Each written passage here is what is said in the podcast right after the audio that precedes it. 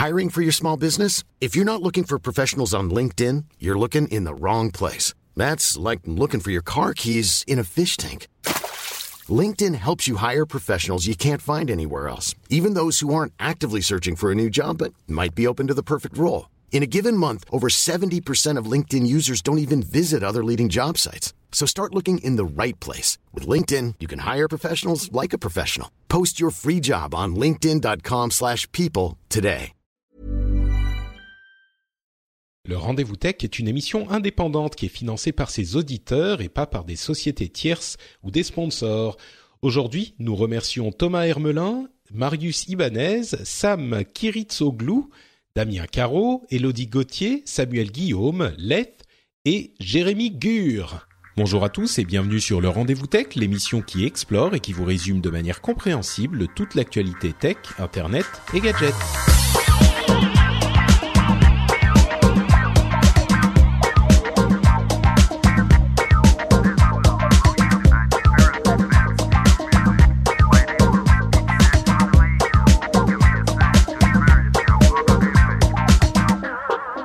À tous et bienvenue sur le Rendez-vous Tech, l'émission bimensuelle où on couvre l'actualité tech, internet, gadgets. Je suis Patrick Béja et aujourd'hui encore, on va essayer de vous résumer tout ce qui s'est passé dans le monde merveilleux de la tech en analysant un petit peu euh, tout ce qui s'est passé, effectivement, les chiffres, les annonces, euh, etc. Et puis, bien sûr, en résumant, pour que vous n'ayez pas, besoin d'aller euh, éplucher absolument tous les articles qui sortent euh, chaque jour par dizaines, par centaines. Comme ça, vous pourrez savoir euh, tout ce qu'il y a à retenir. Et pour m'aider à couvrir tous ces sujets passionnants, évidemment, d'une part, Jeff, qui nous rejoint en direct de la Silicon Valley, comme toujours. Comment ça va, Jeff? Ça va très bien, bonjour à toutes et à tous. Il fait de nouveau très beau et très chaud euh, dans la vallée, donc euh, on est revenu à notre Californie adorée. Ben écoute, euh, ici il fait, bah, ça, ça, ça tourne entre soleil et, et nuages, mais je vais bientôt rentrer à Helsinki et à Helsinki il a neigé il y a deux jours. Je plaisante pas, il a neigé. Ah, bon, euh, Prends ta petite laine, mon Patrick. Oui, c'est c'est exactement ce que je vais faire.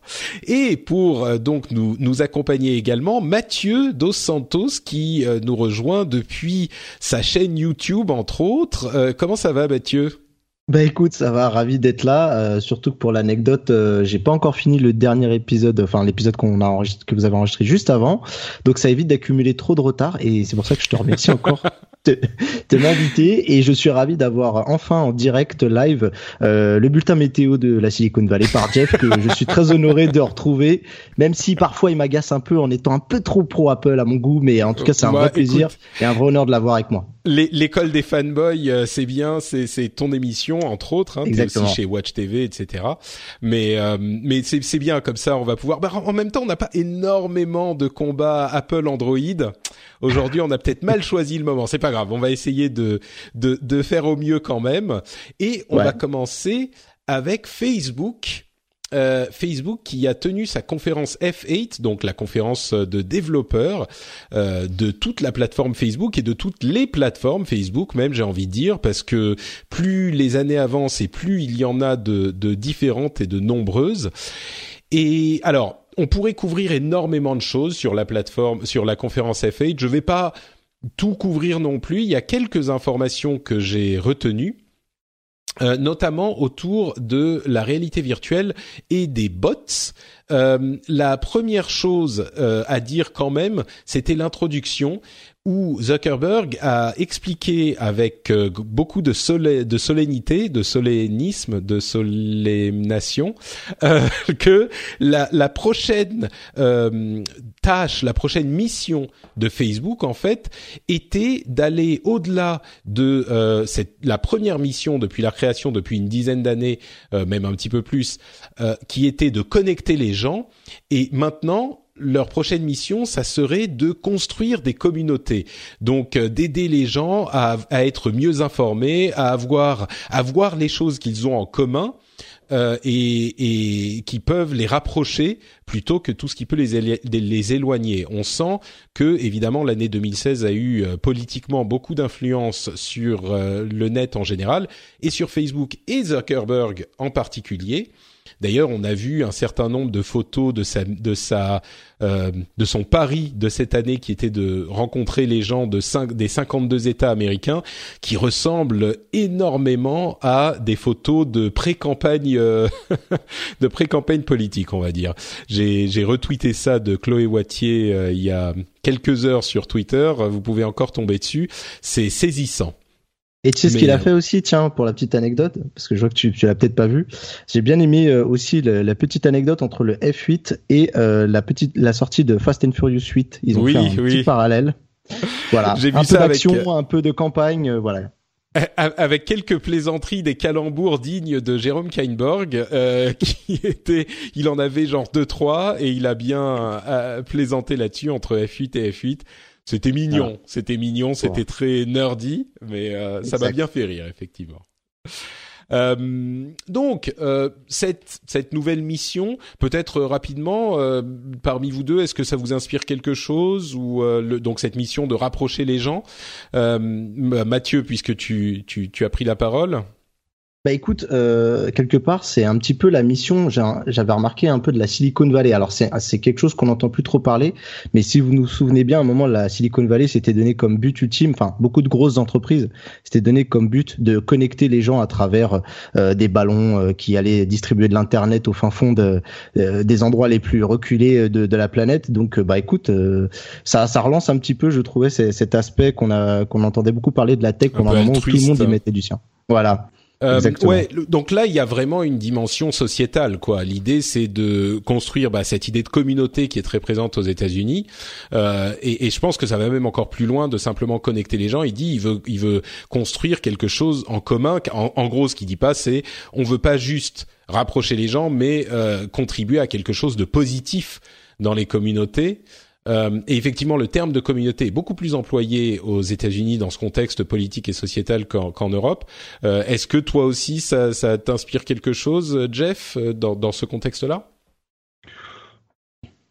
Je pense que il y, y, a deux choses. Un, c'est effectivement la, partie euh, connectivité qui était une mission que Google et, euh, et, Facebook avaient mentionné il y a deux ou trois ans avec euh, des projets comme Loon et, son équivalent chez, Facebook. Maintenant, on passe au niveau d'au-dessus, c'est la, je dirais la couche applicative.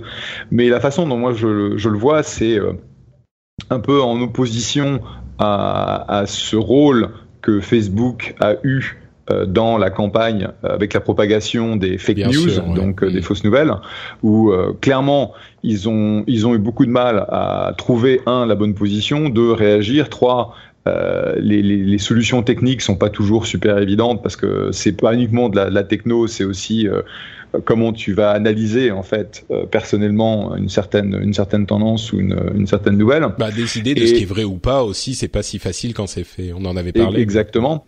Et puis très récemment, euh, je sais pas si tu, tu l'avais mentionné, mais il y a eu un ou deux meurtres en direct sur Facebook Live où carrément on voyait un Gus en train de, de shooter ou de, de tuer euh, un, une, une, victime euh, en live sur Facebook et ça, ça a mis euh, quelques heures à chaque fois pour que la vidéo soit, enlevée. Euh, donc ils sont en train d'essayer de, voir comment la plateforme qu'ils ont développée peut être utilisée euh, pour le bien en quelque sorte. Euh, et donc cette partie communauté, c'est vraiment une question de service pour euh, il soit pas en gros comme ça l'a été après l'élection de Trump, qu'il soit pas accusé d'avoir favorisé cette élection. Hmm. Ouais, J'écoutais ton message, Patrick aussi. Alors, je voudrais juste faire un petit aparté rapide, mais euh, euh, je sais que on essaye de ne pas mettre trop de politique dans le rendez-vous tech. Bon, moi, c'est une partie qui me dérange pas spécialement, mais là, le sujet, justement, il est abordé. On a vu de nombreuses fois Mark Zuckerberg se lever contre les politiques de Trump, que ce soit euh, le Muslim ban ou euh, le mur. Et je pense que c'est aussi encore que le combat continue. C'est-à-dire pour nous, Français, on a l'impression que bon bah Trump est là, il mène sa politique et tout ça, mais je pense que à l'intérieur, il y a encore une forme de résistance dans la communication, je pense.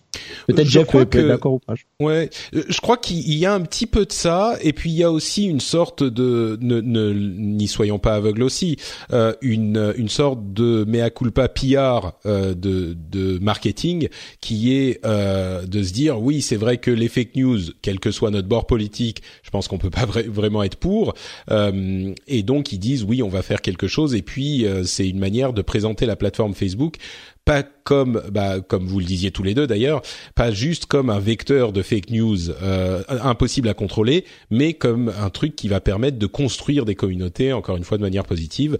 Euh, et puis peut-être qu'il y a aussi une, une influence des de la vision politique de Zuckerberg, euh, d'autant plus si finalement il finit par se présenter euh, comme bon, là on en plaisante parce que les photos ressemblent, mais si ça se produit, ça posera un énorme problème étant donné qu'on sait à quel point la plateforme peut avoir des une influence politique et ça c'est ça sera une discussion qu'on pourra avoir quand le cas se présentera parce que je crois que ça sera euh, assez animé également.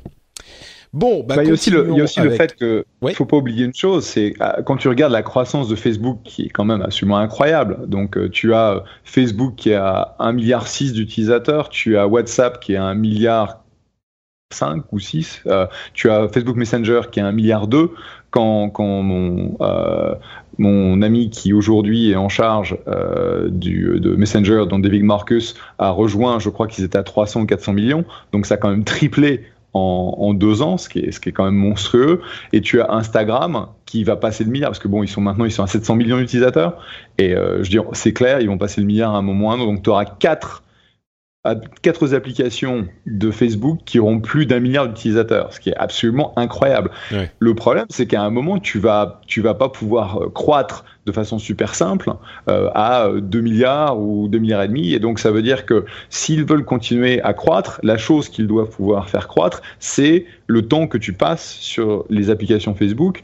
Et donc ça veut dire quoi? Bah, des, des, applicatifs, ça veut dire des, des, euh, des raisons pour que tu passes encore plus de temps sur ton Facebook, ton Messenger, etc. Et donc c'est dire on va essayer de, de ramener des communautés dessus, c'est aussi une raison pour augmenter la rétention.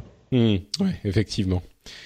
Euh, très bonne remarque. Euh, et, et, justement, si on parle de l'avenir, euh, bah, parlons des autres choses qui ont retenu mon attention dans cette euh, conférence, dans cette keynote de la conférence, c'est-à-dire euh, la, la, question de la réalité virtuelle et de la réalité augmentée même. Alors, ils ont lancé en bêta la la plateforme Spaces qui était euh, qui avait déjà été présentée. Est-ce que c'était l'année dernière? C'était non non, c'était pour euh, Oculus euh, Connect, je sais plus comment ouais. elle s'appelle la plateforme, la conférence Oculus où ils avaient présenté effectivement Spaces. C'était il y a six mois environ et c'était hyper impressionnant et c'est désormais disponible sur l'Oculus Rift en bêta et ça va s'étendre à d'autres plateformes et on, on, en avait déjà parlé donc je vais peut-être pas relancer la la question de la réalité virtuelle spécifiquement et de Spaces, mais sachez que c'est disponible. Et il y a eu une euh, une présentation assez convaincante, je dirais. Peut-être que c'est le Zuckerberg Distortion Field dont je suis victime. J'espère que vous appréciez l'accent franchouillard, mais assez impressionnante sur la réalité augmentée et ce que ça permet de créer et de faire euh, la réalité augmentée. Et il mentionnait notamment que ça peut, si c'est suffisamment bien fait, un jour quand on aura des lunettes minuscules ou des euh, des appareils qui se confondent avec notre notre tête presque, euh, on pourrait acheter des objets euh, pour des sommes hyper euh, modestes, enfin des sommes ridicules. Par exemple, il disait, bah imaginez si vous avez un système qui vous permet d'avoir euh, une image ou un écran n'importe où chez vous, suffisamment bien fait avec zéro lag, etc. Et ces lunettes de réalité augmentée euh, qui sont suffisamment légères pour les porter longtemps, eh ben au lieu d'acheter une télé qui va euh, vous coûter euh, 1000 euros pour avoir la super télé machin, eh ben vous pouvez acheter une app télé qui va vous afficher sur votre mur euh, bah, la même image que la télé et si le port de la lunette est suffisamment euh, léger et confortable, eh ben ça peut être un remplacement. Alors évidemment, ça va pas remplacer exactement la télé, mais si c'est suffisamment confortable, entre un dollar d'application et 1000 euh, dollars euh, de vraie télé, bah il y a peut-être un, un, choix à faire. Euh, alors évidemment, c'est pas pour aujourd'hui, c'est même pas pour demain, mais c'est ce futur dont il est en train de parler. Et alors on parle alors une télé ou n'importe quel objet quoi. Il peut y avoir des cadres, des c'est vraiment la digitalisation des euh, objets physiques autour de nous de la même manière que la musique ou la vidéo a été digitalisée il y a quelques années. Et ce qu'il voit, il dit par exemple, on peut euh, un autre exemple qui était intéressant, c'était de euh, transformer pour l'anniversaire de votre enfant votre maison en Hogwarts ou en Poudlard si vous êtes francophone de Harry Potter. Donc vous achetez un truc qui vous fait euh, une app qui vous transforme votre maison en euh, Poudlard et pour l'anniversaire de l'enfant, vous pourriez alors là j'y crois moins avec les, les technologies actuelles, mais vous pourriez par exemple laisser sur le menu d'un restaurant des notes pour vos amis ou pour des personnes qui pourraient y aller. Alors bon, là on commence à partir dans des considérations un petit peu spécifiques, mais il y a donc ce genre de possibilités euh, qui sont qui vont plus loin quand on pense à la réalité augmentée que juste euh, ce qu'on a vu au début des téléphones portables, c'est-à-dire les, euh, les on tient l'écran et ça indique un chemin ou ça met un point euh, là où il y a des, des lieux connus. Et, donc ce qu'il dit, c'est que les débuts de leur euh, leur, euh, offensive dans le milieu de la réalité augmentée, de la réalité virtuelle, mais plus spécifiquement de la réalité augmentée, c'est d'intégrer la réalité augmentée, enfin de transformer toutes leurs applications en caméra. C'est-à-dire que Facebook, Messenger, euh, bon Instagram c'est déjà le cas, euh, WhatsApp, etc. Mais en particulier aujourd'hui Facebook et Messenger se trans ils, ont orienté les applications vraiment comme, euh, comme pour faciliter l'accès à la caméra, pour euh, simplifier l'utilisation de la caméra dans ce contexte. Alors on va avoir plus de réalité augmentée très vite euh, dans ces caméras et ça va prendre la forme de euh, les trucs qu'on voit sur Snapchat, euh, les filtres avec euh, je te mets un nez de chien, il y a des oreilles de de, de a, tu as une casquette bizarre, enfin il y a des effets de, de de météo, un nuage sur ta tête, etc. Les petits trucs débiles. Mais pour lui, il dit c'est le tout début, c'est la première étape pour la réalité virtuelle et pour la réalité augmentée. On est à 0,1% de là où on est en train d'aller. Et cette première étape, c'est une porte d'entrée vers euh, une technologie de réalité euh, augmentée beaucoup plus euh, importante et, et qui aurait beaucoup plus d'impact sur notre vie quotidienne. Alors là, je vous ai vendu un petit peu le truc comme euh, Zuckerberg avec euh, ouais, on est on, est à fond, on y croit, etc. Euh, je vais me retourner vers mes co-animateurs qui seront peut-être un petit peu plus cyniques que moi et peut-être Jeff en particulier. Qu'est-ce que t'en penses toi de cette vision qu'il a détaillée? C'est réaliste? C'est du c'est du rêve qui est encore un peu trop loin? Ça, qu'est-ce que ça t'inspire? Tout dépend du, temps que tu te donnes en termes de, ok, est-ce que c'est, euh, est-ce que ça va être euh, la norme d'ici deux à trois ans Non, mais est-ce que dans dix ans tu auras effectivement cette notion de réalité augmentée euh, qui se surimpose à ton expérience sur ton téléphone ou tes lunettes? Oui, clairement. Donc, en gros, ça va se passer entre trois et dix ans. Et, de toute façon, le, le souci à ce jour toi, de tout ce qui est VR, t'y crois? Toi, tu dis la réalité augmentée, c'est ça, ça va arriver d'ici, pas, pas l'année prochaine, mais ça va arriver. Ouais. Mmh, oui, de toute façon, c'est, ça fait, euh, ça fait quoi? Ça fait 3-4 ans qu'on voit de toute façon des investissements euh, potentiels dans euh, soit la réalité augmentée, soit la réalité virtuelle, où tu te poses toujours la même question qui est quelle est l'application de masse qui va permettre à cette technologie de, de démarrer. D'accord?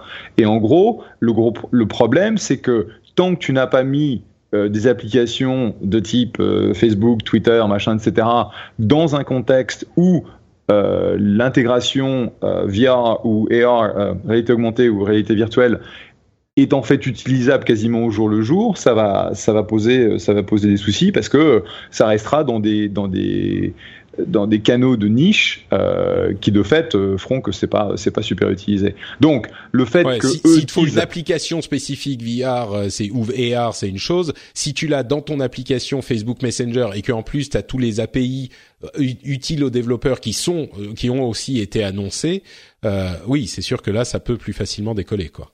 Bah, ça veut dire que tu as, tu as la force d'une boîte comme Facebook derrière. Ça veut dire qu'ils vont développer des algorithmes. Ça veut dire qu'ils vont développer euh, des API. Ça veut dire qu'ils vont aider à développer bah, euh, les fonctionnalités en termes de caméra, etc., etc. Il faut pas oublier que Apple est soi-disant en train de travailler là-dessus aussi. Donc une fois que tu as le hard et le soft qui se met ensemble, oui, forcément, ça va énormément se, se développer, s'améliorer dans les quelques dans les quelques années qui viennent. Faut pas oublier Snapchat non plus puisque bah, en gros les filtres de Snapchat c'est une version un peu basique d'une certaine réalité augmentée.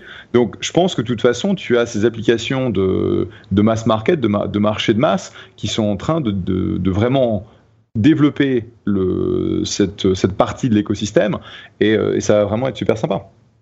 Mathieu, toi, est-ce que tu crois à la caméra du téléphone euh, comme cette première euh, plateforme mainstream pour la réalité augmentée?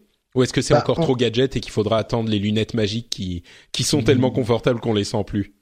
Bah non, puisque on, alors en début, on, tout le monde s'est enthousiasmé euh, pour les Google Glass. Alors à part toi, Patrick, je le sais, mais euh, on va dire que tout le monde était persuadé que les lunettes étaient le, le, le next step. Alors est-ce que c'était pas pour tout de suite Est-ce que le, pas suivant était peut-être un peu trop rapidement franchi euh, C'est possible. Euh, par contre, il faut voir que ça va dans le sens euh, d'ailleurs de l'histoire parce que le téléphone actuellement, en tout cas, il y a des exemples concrets puisqu'on a tous les téléphones qui sont développés avec la technologie de Google, Google Tango, qui sont déjà une première approche. On les a vus avec les appareils de Lenovo.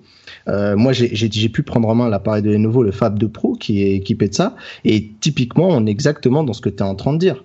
Donc, euh, superposer des éléments virtuels sur du réel. Et euh, ça, techniquement, c'est prouvé, on sait le faire. Maintenant, la grande question, c'est euh, les usages. Les usages qui sont encore un petit peu problématiques parce que, si tu veux, les nouveaux nous a montré une, des, des, des cas d'usage qui sont un petit peu trop euh, sommaires et genre que tu vas utiliser une fois tous les dix ans parce que, à preuve du contraire, on déménage pas tous les dix ans. Et en gros, l'idée, c'était ça. C'était de, pourquoi pas, prendre un meuble que tu vas acheter chez Ikea, mais que virtuellement, tu peux déjà superposer sur ton salon vide, voilà, prendre des mesures, des cotes grâce euh, aux caméras qui sont, qui sont, qui sont mis dans le téléphone.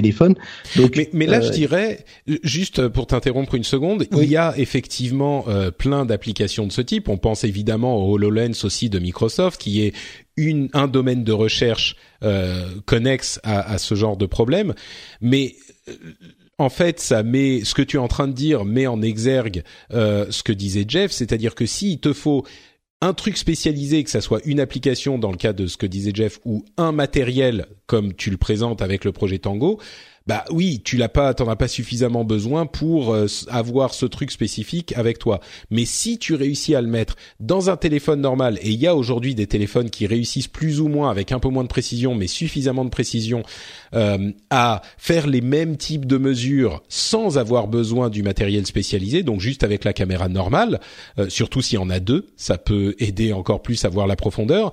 Et si on l'inclut dans la dans l'application Facebook qui est disponible pour tout le monde, euh, ça ça ça ça comment dire, ça répand suffisamment cette utilisation pour, euh, tu vois, c'est pour répondre à la question que tu, tu dis, euh, que tu te poses, c'est bah oui, euh, on va pas déménager tous les jours, donc on n'en a pas forcément besoin. Mais si tu l'as déjà et que ça sert à un petit peu plus de trucs, t'as pas besoin d'avoir un, un appareil spécifique, non? Non, mais je pense que tu as, raison et en même temps, je pense que euh, Jeff se posait la question de savoir comment on peut toucher le mass market et je pense que bah, pour moi, vous avez un peu déjà, on a déjà une clé de cette réponse qui est les réseaux sociaux. Voilà, les gens, euh, quand tu parles de réseaux sociaux, ça touche tout le monde. je voudrais juste revenir un petit peu sur la VR parce et tu verras qu'on va faire le parallèle avec ce qu'on est en train de dire. Euh, par exemple, tu vois, moi j'ai eu eu le HTC Vive à la maison, donc tu tu fais une réunion de famille pour faire tester tout ça, machin, t'impressionnes avec des petites expériences, euh, notamment à faire un premier pas sur la Lune avec euh, l'application qui a été faite par NASA et tout ça, c'est génial. Euh, mais passer ce côté, genre on y a joué une heure ou deux, bon, bah voilà, les gens restent un petit peu sur leur fin. Par contre, j'ai remarqué une chose, c'est que moi, je suis un peu un VR enthousiaste.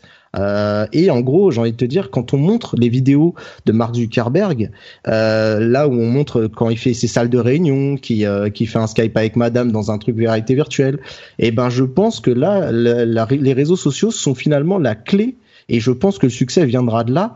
Par contre, si euh, tous les décideurs là-dedans se décident à vouloir communiquer là-dessus, parce qu'on voit de grosses offensives sur les jeux vidéo, euh, tout le monde espère peut-être sortir, euh, sortir euh, donc le produit qui va plaire à tous les joueurs, mais au final, je, je pense que la, la, vraie, la vraie manière d'attaquer le sujet, c'est les réseaux sociaux. Moi, je vais te donner un exemple concret, et toi, Patrick, tu pourras encore plus, euh, je pense, souscrire, et même Jeff, même en, en y pensant bien.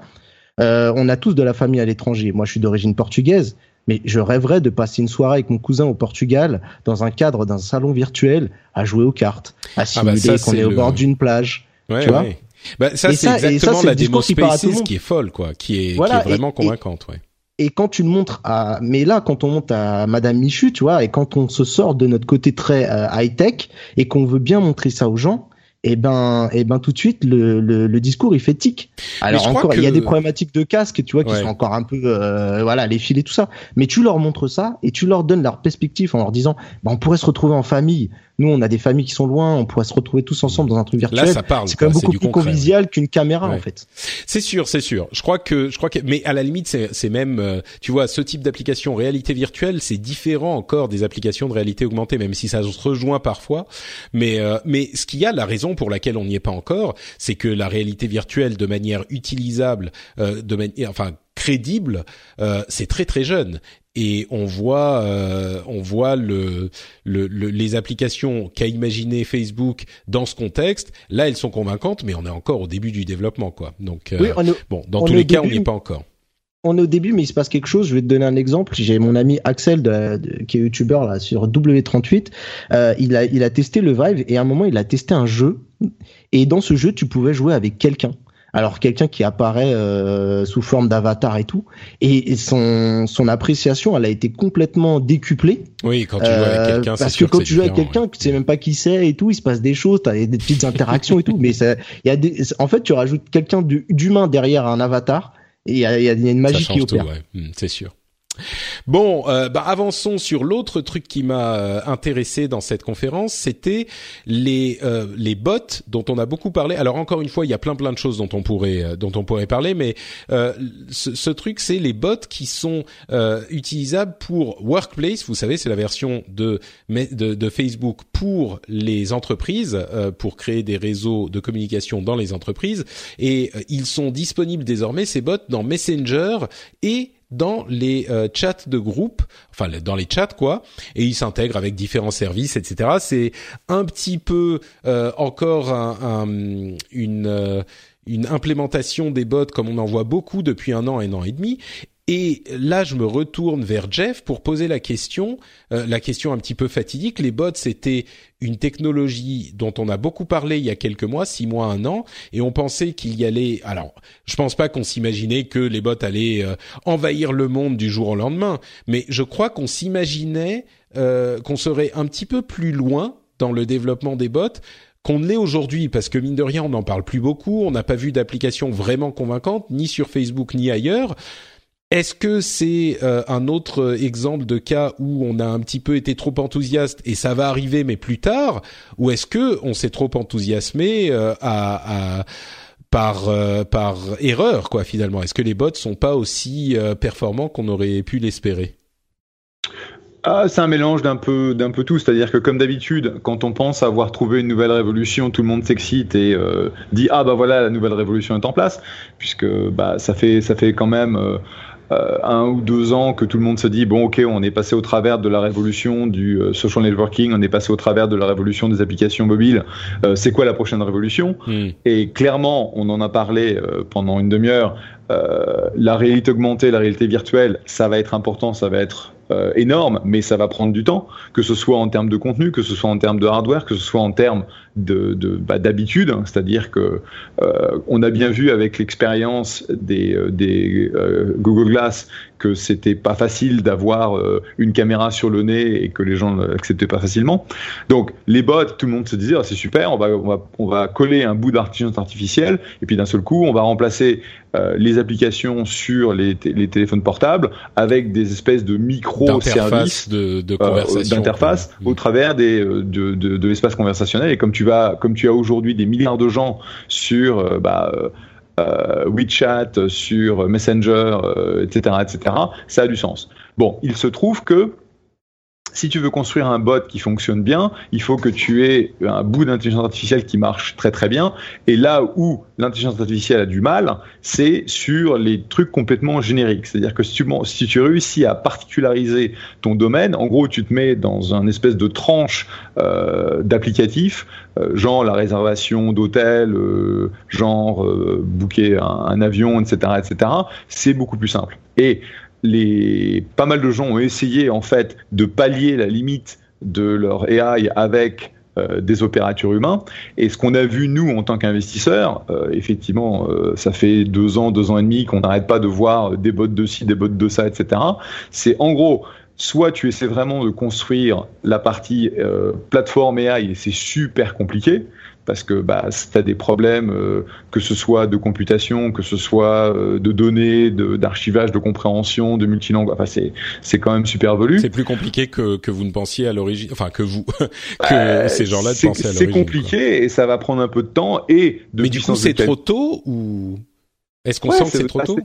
C'est en, en, train d'être développé. Tu as euh, pas mal de, de, de packages euh, open source, genre TensorFlow, que tu peux utiliser. Donc il y a, il y a eu quand même énormément de, progrès, de progrès qui a été fait dans la technologie. Je veux dire, moi j'ai appris les réseaux de neurones en 1987. D'accord? Euh, donc c'est pas c'est pas nouveau comme technologie. Simplement à l'époque, euh, tu te faisais tout à la, à la mimine et euh, c'était pas évident de faire tourner un, un, réseau à deux couches. Donc tu vas avoir l'aspect applicatif qui est en train d'être développé. Tu as en gros des gens qui se disent bah je vais pallier à la limite de l'AI avec des opérateurs humains et ça, ça coûte beaucoup trop cher pour que tu puisses construire un business fiable. Et donc, je pense qu'on est dans cette espèce de phase de développement et de, migration euh, qui te permet, qui permettra de développer les premiers services verticaux où les bots fonctionnent vraiment bien et euh, après on attaquera les différents les différents verticaux les uns après les autres.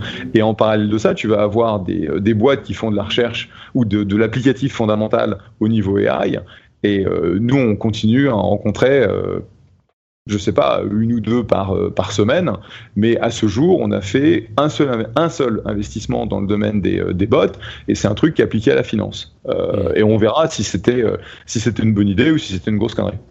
D'accord. Donc l'excitation reste quand même là. Euh, c'est, ça met du temps à venir, mais euh, il y a quand même une certaine effervescence euh, dans la Silicon Valley autour des bots encore. Quoi. C'est pas que. Oui, parce qu'aujourd'hui, en fait, si tu veux, il y a, y a les bots qui est une qui est une, une app la façon dont tu vas manifester au niveau applicatif l'intelligence artificielle. L'intelligence artificielle, et après tu vas avoir, enfin en gros, à ce jour, tout, tout, tout ce que tu vois a un saupoudrage d'intelligence artificielle. C'est-à-dire que tu, tu, vas avoir euh, AI appliqué au CRM, tu vas avoir AI appliqué à tout ce que tu veux, et donc il euh, n'y a pas un seul projet à ce jour qui soit pas soit big data, soit AI, soit les deux. Hmm. De toute façon, de toute façon, en fait, je pense que c'est aussi une vision un petit peu euh, tronquée qu'on a des choses, c'est qu'on a l'impression que les bots euh, fonctionnent plus, mais j'ai l'impression que la formule, elle a été revue. Vous me dites si vous êtes d'accord avec moi. Je trouve qu'on parle plus maintenant de bots, mais on parle plutôt de services. Tu vois bah, euh, pas, Et là-dedans, il y a un peu de tout. Les, les, bots, c'est très très spécifique quand même. Euh, on a les bots qui interagissent avec un utilisateur dans les applications de chat et qui interagissent par euh, cette interface conversationnelle. Donc euh, oui, ça utilise des services derrière pour te, te, enfin les bots sont appliqués à un service spécifique. Mais non, moi je pense que les les bots c'est une manifestation très très spécifique euh, d'une interaction, euh, enfin d'une interface utilisateur finalement. Et moi j'en vois pas trop utilisé autour de moi aujourd'hui, mais je sais pas. Bah parce que, que tu ne vois pas forcément euh, se manifester. Un, un, bon exemple pour toi. Donc, dans une interface euh, pour le support client, où tu vas avoir une interface de chat, tu vas avoir un bot qui va, en gros, va écouter la, enfin, analyser la communication que tu as avec un utilisateur.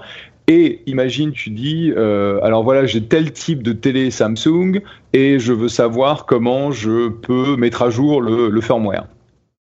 Eh ben, le bot va offrir une réponse euh, qui vient du, du CRM à l'opérateur. L'opérateur va soit l'approuver, mmh. soit la modifier, mais toi, en tant qu'utilisateur, tu vois l'humain derrière. Ouais, d'accord. Ouais. Donc, je pense que de toute veut... façon, le, le, meilleur bot, c'est le bot qui se voit pas, en fait.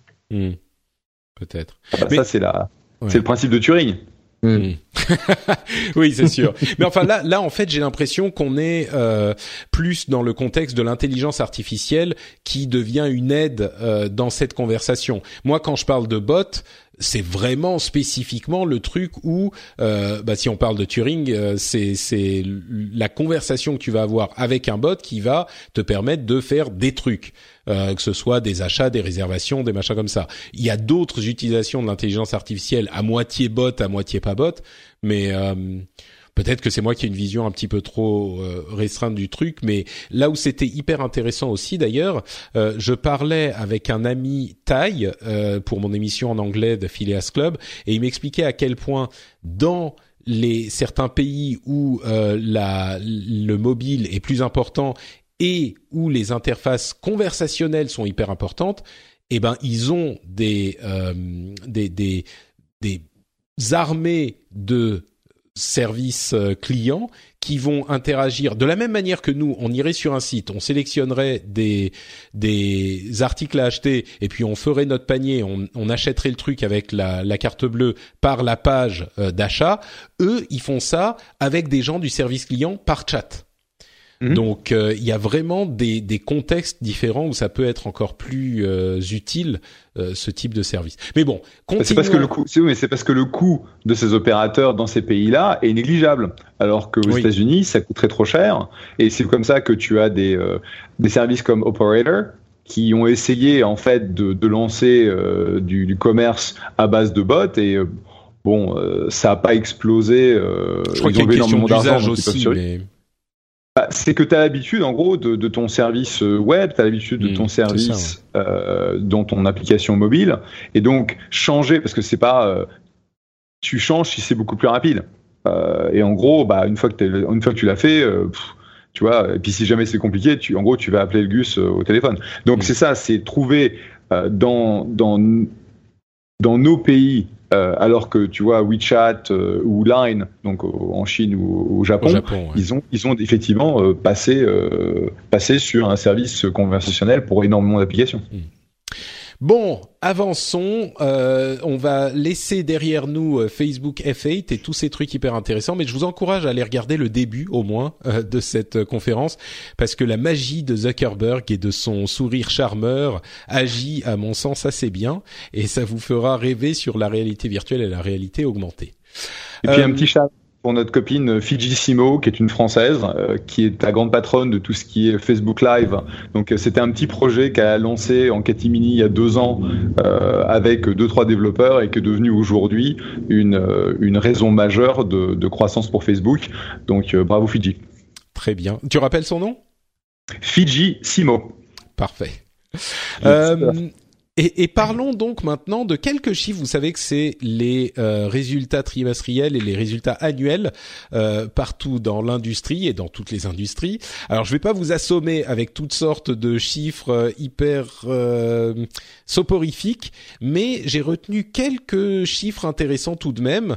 Euh, j'ai fait une sélection, comme toujours, hein, de, de, des chiffres les plus intéressants, et on va vous les livrer ici. Vous allez me dire si vous avez des commentaires, et puis j'aurai une question ou deux à poser à Jeff également euh, d'abord, le business de Google qui est euh, classé dans les autres revenus, c'est-à-dire pas le business en fait de la, la recherche. Je disais il y a quelques semaines ou quelques jours, je sais plus dans d'autres lieux à quel point Google était dépendant de son business de recherche parce que finalement tout Google et tout YouTube c'est de la recherche et de la pub euh, et à quel point ça me rappelait la situation de Microsoft jusqu'à il y a pas très longtemps où ils étaient entièrement dépendants de euh, Windows.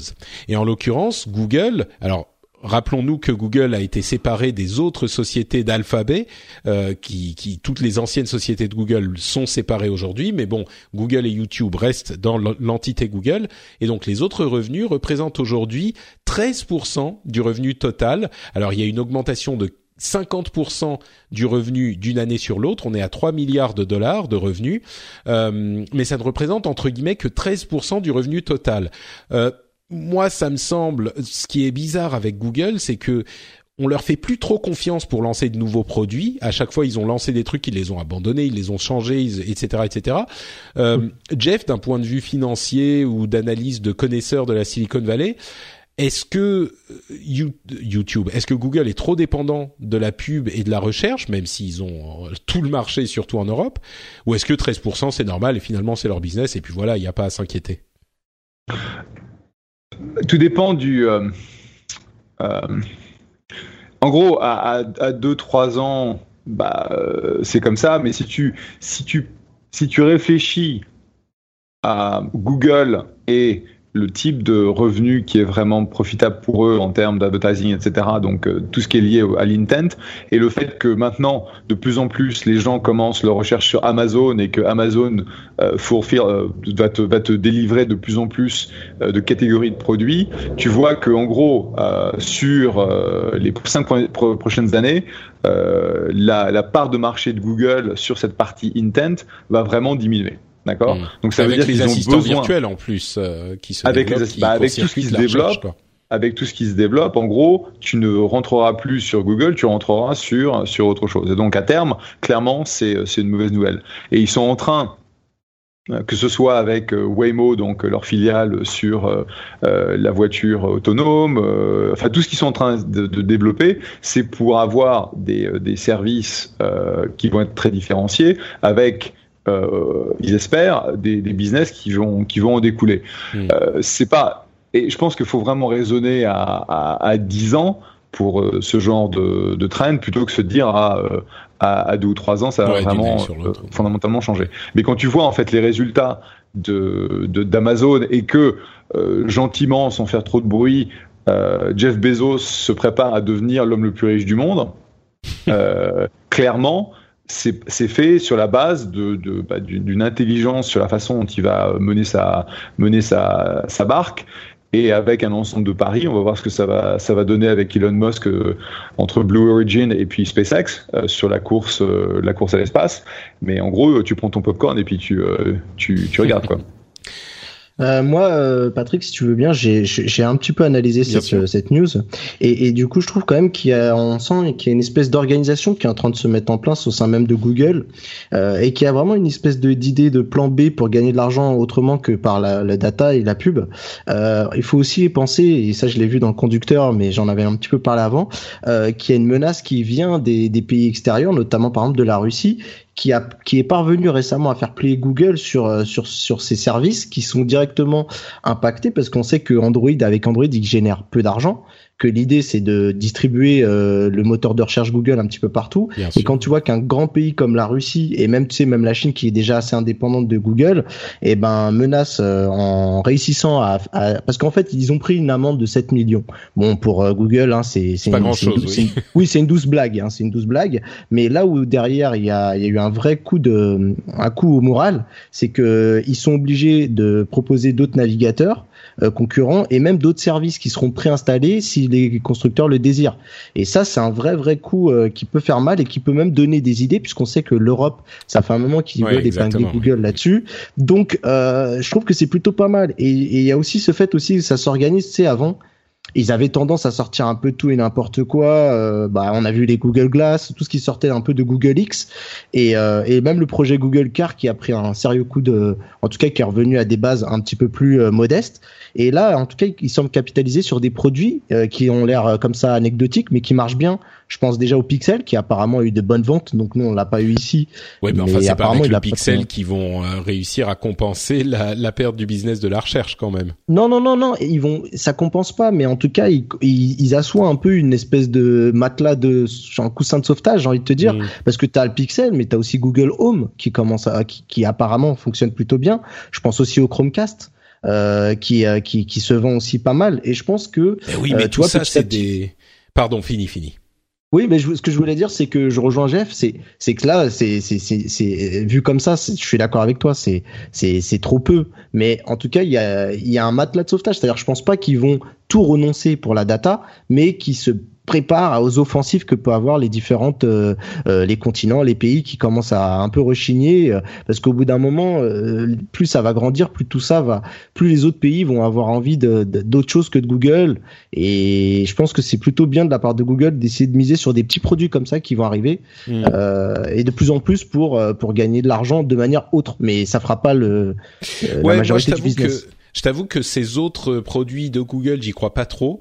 Euh, là où par contre, il y a eu la réorganisation avec Alphabet, euh, qui, qui est finalement un petit peu ce que tu dis, mais différemment. C'est-à-dire que ils ont plein de sociétés aujourd'hui et Google n'est que l'une de ces sociétés. Et c'est ce que finalement Microsoft n'avait pas réussi à faire, peut-être que c'était bien ou pas bien, je sais pas, mais n'avait pas réussi à faire euh, dans les années 90 début 2000 et ça leur a coûté aujourd'hui ils réussissent plus ou moins à s'en sortir mais ça leur a quand même coûté euh, Alphabet a, s'est réorganisé. Donc, ex Google, ils ont euh, sorti tous les différents projets qu'ils étaient en train de faire et peut-être que la société qui viendra concurrencer Google sera euh, viendra de cet ensemble là qui appartient quand même à Alphabet. Donc euh, oui, c'est d'une certaine manière un moyen de se diversifier quoi. Et je pense que tout ça, le prochain cheval de bataille qui va sûrement euh, être aussi une, une voie de recours pour Google, ça va être le cloud. Et là, il y a quand même une bataille difficile à mener parce que euh, euh, face à Amazon et, et, Microsoft, même Microsoft qui a fait qui a fait une explosion, je crois 93% mm. voilà d'augmentation de bénéfices, enfin qui, qui marche, qui mène bien sa barque. Moi, je le vois, je suis dans une grande société et nous, on s'est clairement posé la question quand on est parti dans le cloud entre Amazon, Microsoft et Google. Mais pour l'instant, ils sont pas encore, euh, ils sont pas encore en position de force. À vrai dire, moi, je vais, je vais même faire un petit peu marche arrière. Je dirais que si on voit vraiment, comme le disait Jeff, à euh, 5-10 ans, c'est plutôt l'intelligence artificielle et le qui, qui fonctionne, qui mouline. Le, le carburant de l'intelligence artificielle, c'est les données. Et plus on a de données, plus ça fonctionne bien. Et enfin, c'est le carburant du deep learning. Et du coup, là, Google est quand même bien placé là-dessus. Donc, euh, c'est peut-être là qu'ils sont en train de regarder, quoi. De toute euh, façon, ils ont, ils ont euh, depuis très longtemps eu de, des grosses recherches en AI, euh, donc que ce soit avec leurs équipes big data. Enfin bon, clairement, ils se, ils ont, ils ont des ressources quasi infinies. ils ont des équipes qui sont absolument monstrueuses en termes d'intelligence, en termes de capacité, en termes d'innovation. quand tu vas chez Google X, ils tu peux, tu, tu, sais en gros rien de ce, sur quoi ils travaillent. Euh, j'ai plein de bons copains là-bas et je peux te dire, ils disent que dalle. Euh, donc euh, bon, faut pas, faut pas croire qu'ils vont se faire bouffer du jour au lendemain sans rien faire. Sûr, hmm. Euh, bon, bah parlons un petit peu de gros chiffres encore. Euh, un chiffre pour vous donner une idée un petit peu de la taille du marché euh, des, bon spécifiquement les semi-conducteurs. L'industrie des semi-conducteurs a été estimée à environ 352 milliards, pas milliards, milliards de dollars. C'est-à-dire que ça a doublé en à peu près 15 ans c'est quand même impressionnant parce que c'est pas comme s'il n'y avait pas d'informatique du tout euh, il y a 15 ans, en 2003 hein, spécifiquement, la date dont il parle, euh, mais c'est spécifiquement euh, parce que on a de plus en plus d'objets connectés évidemment et également le développement de la, bah, du big data. et dans ce contexte, il est intéressant de voir qu'aujourd'hui les réserves en cash d'Apple sont estimées à 250 milliards de dollars. Euh, ce qui, c'est-à-dire que c'est euh, plus que la valeur boursière. Voilà, c'est assez énorme, plus que la valeur boursière de Walmart ou de Procter Gamble, qui sont deux grosses sociétés euh, américaines. Ces données viennent du Wall Street Journal, et c'est plus que les réserves en devises de, du Royaume-Uni et du Canada ensemble. Donc, enfin, vraiment, quand on parle de euh, grandes sociétés qui font euh, concurrence, qui sont aussi puissantes que des, des États, là vraiment, on y est, quoi. Euh, et d'ailleurs, d'ailleurs, en France, on a une petite dette. Hein, S'ils sont intéressés, on peut, s'ils peuvent nous filer un coup de main. On n'est pas contre. Ça serait alors justement comme tu, tu le disais, Mathieu, on va pas. Je veux pas trop parler de politique, même si certains d'entre vous m'ont dit que ça pouvait être intéressant, comme quand c'était euh, approprié. Là, je crois que c'est approprié à cause du contexte et des chiffres qu'on a. Euh, je le lance pas au, au, comme ça sans raison, mais on a également le euh, l'histoire qui, qui a fait un petit peu de scandale, enfin dont on a entendu parler de Marissa Mayer qui euh, va quitter Yahoo avec environ 200 millions de dollars euh, de, de entre son parachute et ses stock options, ça fait à peu près 200 milliards, 200 millions pardon de dollars, alors qu'on sait très bien que euh, elle a, elle n'a pas réussi à sauver Yahoo. Et du coup, je crois que euh, parmi, même parmi les, les plus libéraux d'entre nous, il y a quand même, si un, un dirigeant d'entreprise va dire euh, va, va réussir à une va faire une réussite incroyable pour une société on va dire ok bon il prend beaucoup d'argent mais euh, on pourrait arguer argumenter sur les chiffres mais il a fait progresser la société de manière euh, incroyable ou comme ci ou comme ça. Là, bah clairement, Yahoo, euh, ils ont perdu énormément de valeur boursière, ils sont vendus pour une bouchée de pain presque euh, il y a là en ce moment. Entre ça, donc les, les réserves de cash d'Apple, etc. Moi, je me retourne vers Jeff, qui vit dans la Silicon Valley et donc dans le pays où Trump a été élu, certainement euh, euh, élu par des gens qui avaient du travail il y a encore 10 ans ou 15 ans et dont le travail a été exporté ailleurs et qui voient aujourd'hui, n'arrivent pas à joindre les deux bouts, ils voient ce genre de choses. Euh, je rappelle quand même que Jeff, toi, tu en as suffisamment parlé dans l'émission, euh, tu es quand même du côté euh, gauche du spectre politique américain, donc très démocrate. Et si on essaye de se séparer vraiment des considérations politiques, je sais que c'est difficile dans ce, dans, sur ce sujet, mais j'aimerais te demander techniquement, euh, quel est le regard que vont porter les gens de euh, ton environnement, donc de la Silicon Valley, euh, sur toutes ces questions, et puis euh, qu'est-ce que on, peut dire pour expliquer aux gens qui ont voté pour Donald Trump justement parce que eux n'avaient plus de travail euh, sur ces sujets-là? Euh, Un petit peu méli-mélo comme ça. Et puis encore une fois, je, je pose la question vraiment parce que nous, vu d'ici, on a une certaine idée sur la chose qui, à mon sens, est tout à fait justifiable. Mais j'aimerais avoir ton point de vue sur la chose à toi, qui est au milieu de tout ça, quoi. Presque technique, quoi, le point de vue. Euh, j'ai combien d'heures là euh, Tu as à peu près 5 minutes. ouais, non, en fait, je pense que euh, ce qui, ce qui va vraiment séparer les républicains, parce qu'en fait, je suis plutôt centriste, et typiquement en France, je votais plutôt sur le centre droit. Euh, mais ce qui m'oppose aux, républicains, c'est euh, l'aspect conservateur de leur politique, euh, que ce soit par rapport à pro-choice et les aspects sociaux. Les aspects sociaux, essentiellement mmh. que, que, je rejette.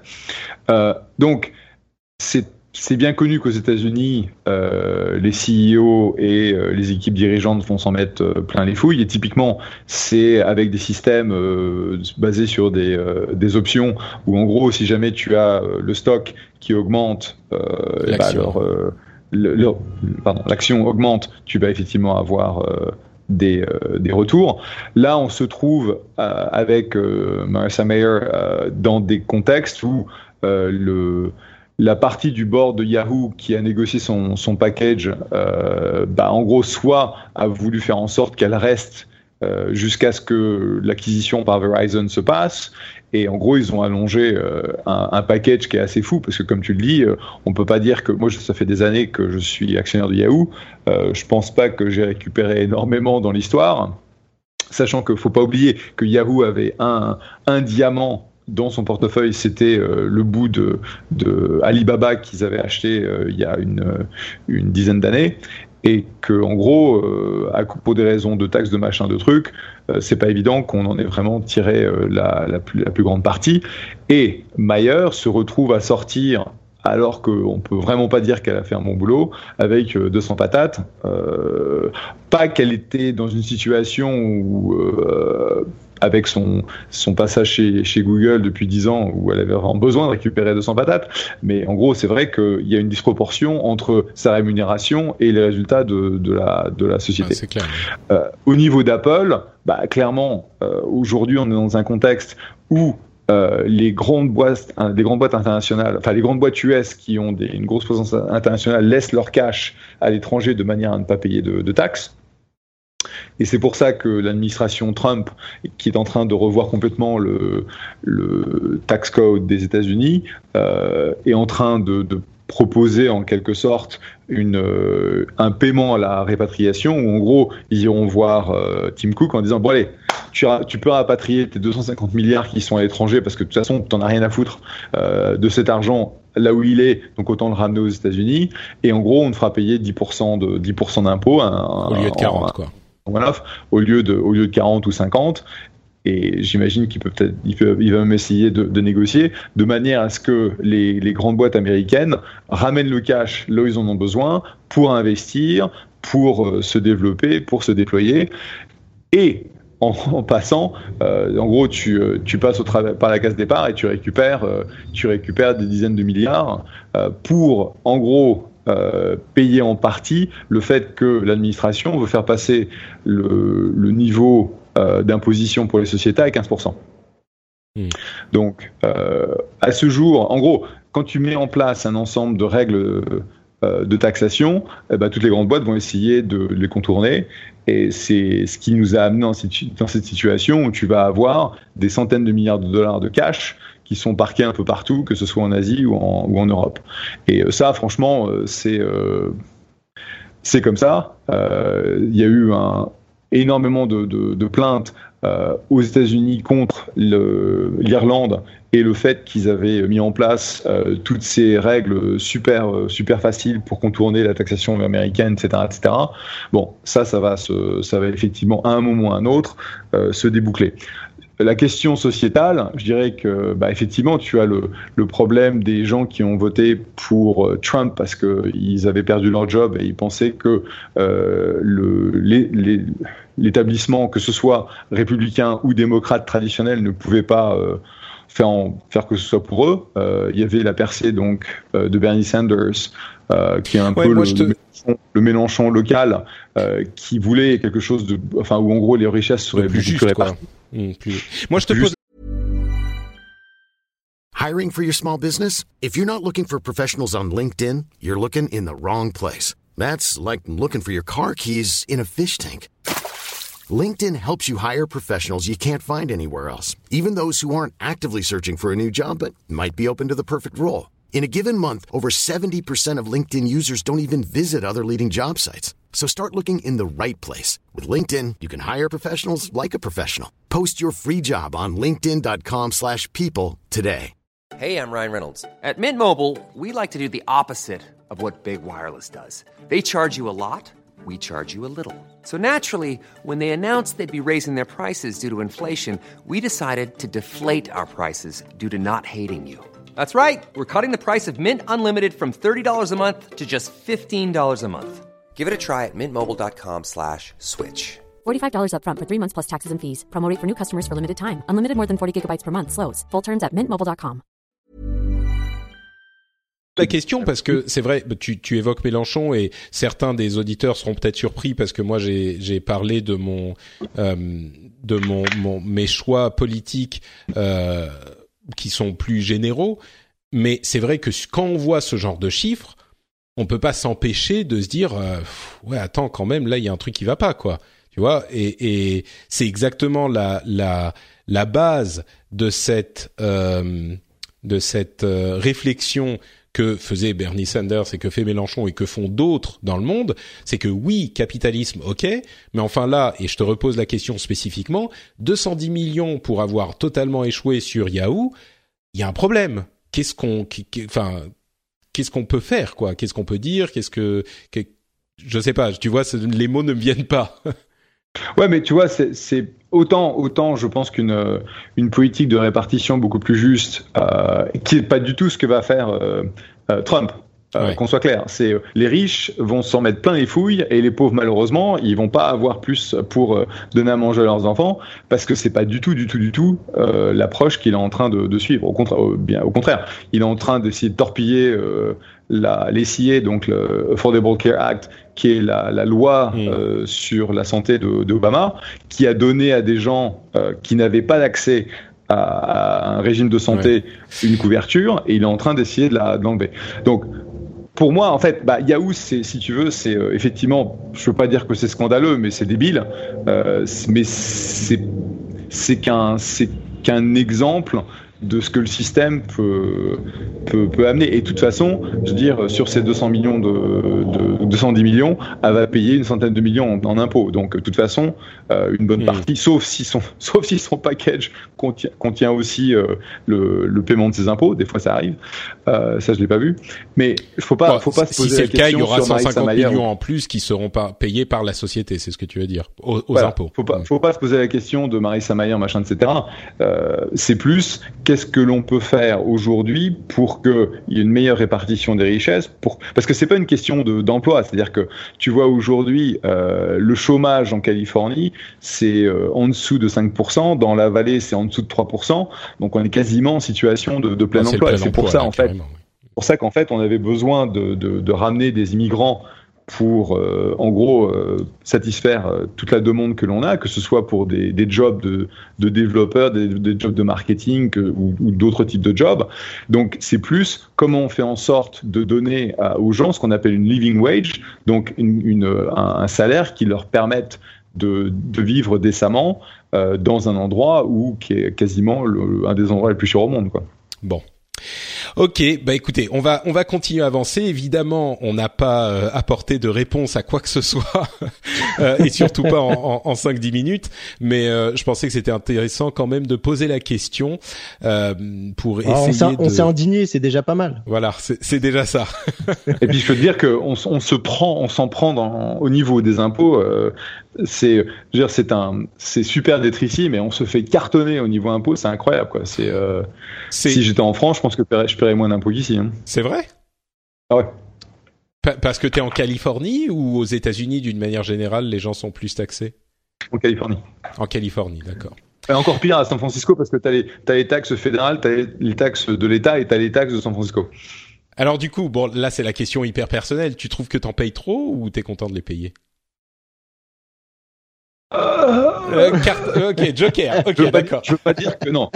Quand tu quand tu payes ce que je paye, non, tu vas pas être content. Mais bon, tu vas pas te plaindre non plus. C'est euh, ouais. euh, c'est comme ça et tu et tu le fais. Et tu sais que à, partir pour moi, à partir du moment où je sais que c'est pas dépensé dans des conneries du genre euh, construire un mur entre Mexico et les États-Unis, euh, c'est ma c'est ma responsabilité de citoyen euh, que de que de payer mes impôts. Donc euh, c'est plutôt ça. C'est comment on fait pour euh, ne pas ne pas bousiller des budgets sur des trucs qui sont débiles et vraiment essayer de répondre aux, problèmes de de couverture sociale, de des écoles. De enfin, il y a énormément de sujets qui ont besoin d'énormément de de, de fonds euh, et c'est pour ça aussi que une des choses que j'apprécie beaucoup, que ce soit, euh, tu vois, euh, Mark Zuckerberg et sa femme, euh, que ce soit, en gros, les, gens qui ont vraiment fait énormément d'argent aux États-Unis sont très très actifs sur la partie donation, implication, etc. Et donc c'est là où tu vois comment ils, ils utilisent leurs milliards pour essayer d'améliorer la condition des gens. Quoi. Mmh. Bah, tu sais, il y a bon, bref, on va, on va, j'allais, j'allais recommencer à parler des pays scandinaves où les impôts sont également très élevés sur euh, une immense partie de la de la population. Mais euh, bon, bref, euh, c'est un autre sujet. Continuons avec tous nos chiffres et après ce détour d'un quart d'heure par des questions politiques intéressantes et Instagram qui, comme tu l'évoquais, Jeff, a on est à 700 millions d'utilisateurs actifs. C'est 100 millions de plus que il y a à peine quatre mois. Mais enfin, d'où viennent les utilisateurs d'Instagram? Est-ce qu'il y a des gens qui se disent euh, ah tiens Instagram, euh, j'en entends parler depuis cinq ans, mais je l'avais jamais installé et qui se mettent à installer Instagram? Je je comprends pas. Moi, c'est tu vois, tu, je vois, je vois plusieurs fois par semaine euh, des gens que, qui rejoignent sont tes amis, qui sont tes amis Facebook et, Instagram te fait cette petite notification. Ton ami Facebook machin a rejoint Instagram et voilà son et voilà son handle. Et donc euh, tu regardes et puis euh, c'est une personne qui a euh, pas posté une, une photo encore, mm. qui suit une ou deux personnes et qui va avoir une dizaine de personnes. Et en gros, c'est toujours la même chose avec les réseaux sociaux. C'est quelles sont les actions que tu dois essayer de provoquer pour cette, ce nouvel utilisateur, euh, que ce soit poster une, une, une photo, suivre 3-4 personnes, de manière à ce que euh, tu aies une D1, D7, D30, D30, une rétention, pour en gros qu'ils utilisent Instagram euh, tel que toi et moi on le fait. Ouais. Non, je vais te démystifier le truc, Patrick. C'est pour ne, pour ne pas vieillir trop vite. Voilà, moi, tu vois, je suis typiquement l'utilisateur qui rentre dans ce cas, c'est-à-dire que je vois tout le monde parler d'Instagram et euh, j'ai la trentaine passée, donc on se dit ah il faut que je reste dans le coup, donc tu l'installes. Problème, c'est que ils ont déjà un coup d'avance, ils sont déjà tous sur Snapchat. Mais c'est ce que j'allais dire, mon pauvre, pour pas vieillir trop vite, t'es déjà euh, sur le truc qui est en train de. trop tard. mais, mais ce qui est bizarre, c'est qu'il n'y a pas de, de lien. On pourrait se dire ouais, Facebook pousse vers Instagram énormément. En fait, non, pas vraiment. Il pousse pas énormément vers Instagram. Il n'y a pas genre euh, quand tu cliques sur un truc sur Facebook, ça t'emmène sur Instagram. Mais mais oui, c'est peut-être euh, c'est peut-être des gens effectivement qui. Oh bah si quand même. Si tu si tu postes si tu cross-postes entre Instagram et Facebook, tu vas avoir le voir sur Instagram. Ah, tu l'as le voir sur, voir sur Instagram? J'utilise pas assez Ah, Facebook. Ah, oui. Ah, d'accord. Bon, bah voilà, d'accord. Bon, bah tu Ah, quand même, ma hein. question. ouais. Moi, tu vas peut-être trouver ça bizarre, Patrick, mais j'ai eu plus le cas sur Twitter, où les gens euh, Ah postent oui plus sur Instagram et envoient sur Twitter, et quand tu cliques sur leur post, et ben maintenant ça te dit ah c'est sur Instagram. euh. Eh ben écoute, euh, justement, puisque tu évoques Twitter, ils ont euh, gagné euh, des, une dizaine de millions d'utilisateurs. Alors, euh, souvenez-vous, hein, je viens de parler de 100 millions pour Instagram, qui en était, qui en est à 700 millions. Euh, Twitter, ils sont encore à 328 millions. Donc, euh, Mathieu, à mon avis, c'est pas de Twitter qui viennent tous ces gens-là, c'est plus de Facebook. Bon, ceci dit, ils ont réussi à avoir plus 11% d'utilisateurs actifs quotidiens. Ça, c'est important d'avoir plus d'utilisateurs qui utilisent le service. énorme. Ouais. Alors c'est énorme. petite, une petite question à Jeff pour pouvoir s'enrichir. Tiens, on parlait d'argent. Est-ce que c'est pas le moment d'investir dans Twitter? Alors là, je vais te dire, tu ne me demandes jamais ce qu'il faut faire dans les marchés publics. Je suis le pire investisseur public de la planète. Où, euh, si tu veux, j'ai bazardé mes Twitter il y a, hier, enfin vendredi, et Twitter a augmenté de 7% aujourd'hui. Tu vois, c'est c'est exactement ça. Euh, je touche à un truc, tu te barres en courant, tu fais pas la même chose. Euh, euh, Mais tu disais 11% d'utilisateurs actifs en plus, c'est beaucoup, euh, donc c'est vraiment un bon signe pour Twitter? Jeff? non, c'est euh, c'était, tu- c'est Instagram qui fait ça. Le, non, non, c'est Twitter qui a 11% d'utilisateurs actifs quotidiens en plus. Ouais, non, c'est positif. C'est, euh, c'est, je crois que c'est Instagram qui faisait ça. Mais euh, non, c'est pas. À partir du moment où tu, enfin, si tu augmentes ta base de, de rétention euh, daily, donc c'est en gros le, les personnes qui vont venir sur le service quasiment tous les jours. C'est ça. Augmenter ça de 10%, c'est, euh, c'est, vraiment, euh, vraiment super. J'allais faire une la mauvaise blague où en gros Instagram a, a grossi d'un Twitter en l'espace d'un an et des balades. Mais je pense que c'est, on va, pas- on va pas la faire celle-là. Euh, Ouais. Mais c'est ça, c'est que c'est un, c'est un service où tu as euh, Instagram, c'est vraiment la connexion que tu as avec euh, tes amis pour voir euh, bah, euh, leurs aventures en photo, plus la connexion avec tout ce qui est grandes marques, etc. Qu'ils ont, ils ont, ils ont fait un excellent boulot, je pense, d'amener la partie pub sur sur la plateforme. Et bah, moi, j'utilise surtout Facebook. Euh, mais de temps en temps, je passe, euh, je passe sur. euh, à partir du moment où je suis sur Instagram, bah, je vais like quelques photos, etc. Et ils ont vraiment fait un super, super boulot. un petit peu de jeux vidéo. Sony a vendu 20 millions de consoles PlayStation 4 euh, s- la- sur cette année, cette année fiscale.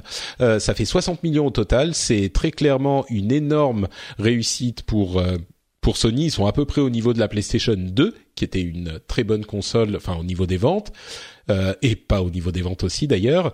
Euh, ça, c'est une augmentation de 6% de leurs revenus euh, dans le jeu vidéo, mais surtout euh, la division mobile a vu ses revenus chuter de 32%, 33% presque euh, d'une année sur l'autre, et donc aujourd'hui le jeu vidéo représente plus que le mobile chez Sony, et on sait qu'ils ont leurs euh, capteurs photo qui sont extrêmement demandés dans cette industrie, mais enfin clairement le mobile, euh, Sony est une autre de ces sociétés qui est victime de la commoditisation euh, du mobile avec Android. Euh, une réaction peut-être non? On enchaîne? Bah non, mais juste pour que tu dises, c'est typiquement c'est un peu euh, flippant parce que euh, voilà, Sony commence à être de plus en dépendant de ses consoles de jeux. Donc ça fait un petit peu, ça fait un petit peu peur parce que même sur le secteur de la télé, à un moment c'était compliqué. On, si tu ah te bah ils souviens, ont avec ils souvent ont des, vendu leur euh, ils ont plus de leur de- division. de, de, comment? Ils fabriquent plus leur propre euh, leur propre Non. dalle en fait Non, non, tout à euh, fait. D'ailleurs, ils sont relancés dans la technologie OLED qui est fabriquée par LG. Mm. Donc euh, là, ce que tu annonces, c'est un, c'est un petit peu flippant. Et euh, honnêtement, moi, j'étais au Mobile World Congress. Euh, je peux te dire que les signaux qu'ils envoient encore sur la mobilité sont extrêmement inquiétants. hein. Franchement, Sony, Bah, HTC trop dans la monde, hein. mobilité, c'est ouais. Et puis ils persistent. C'est-à-dire que là, tu vois, le, le prochain modèle a quand même un design qui a 7 ans. Tu vois, alors quand on fustige Apple qui a trois ans de design, on commence à leur dire euh, bon, il faudrait quand même se bouger et euh, tu vois, au moins Mm. eux ils peuvent le faire, tu vois. Mais Sony à 7 ans avec un même design, c'est voilà, c'est un petit peu c'est un petit peu flippant donc on espère qu'ils vont réussir à quand même à se renouveler parce que c'est une belle société quoi.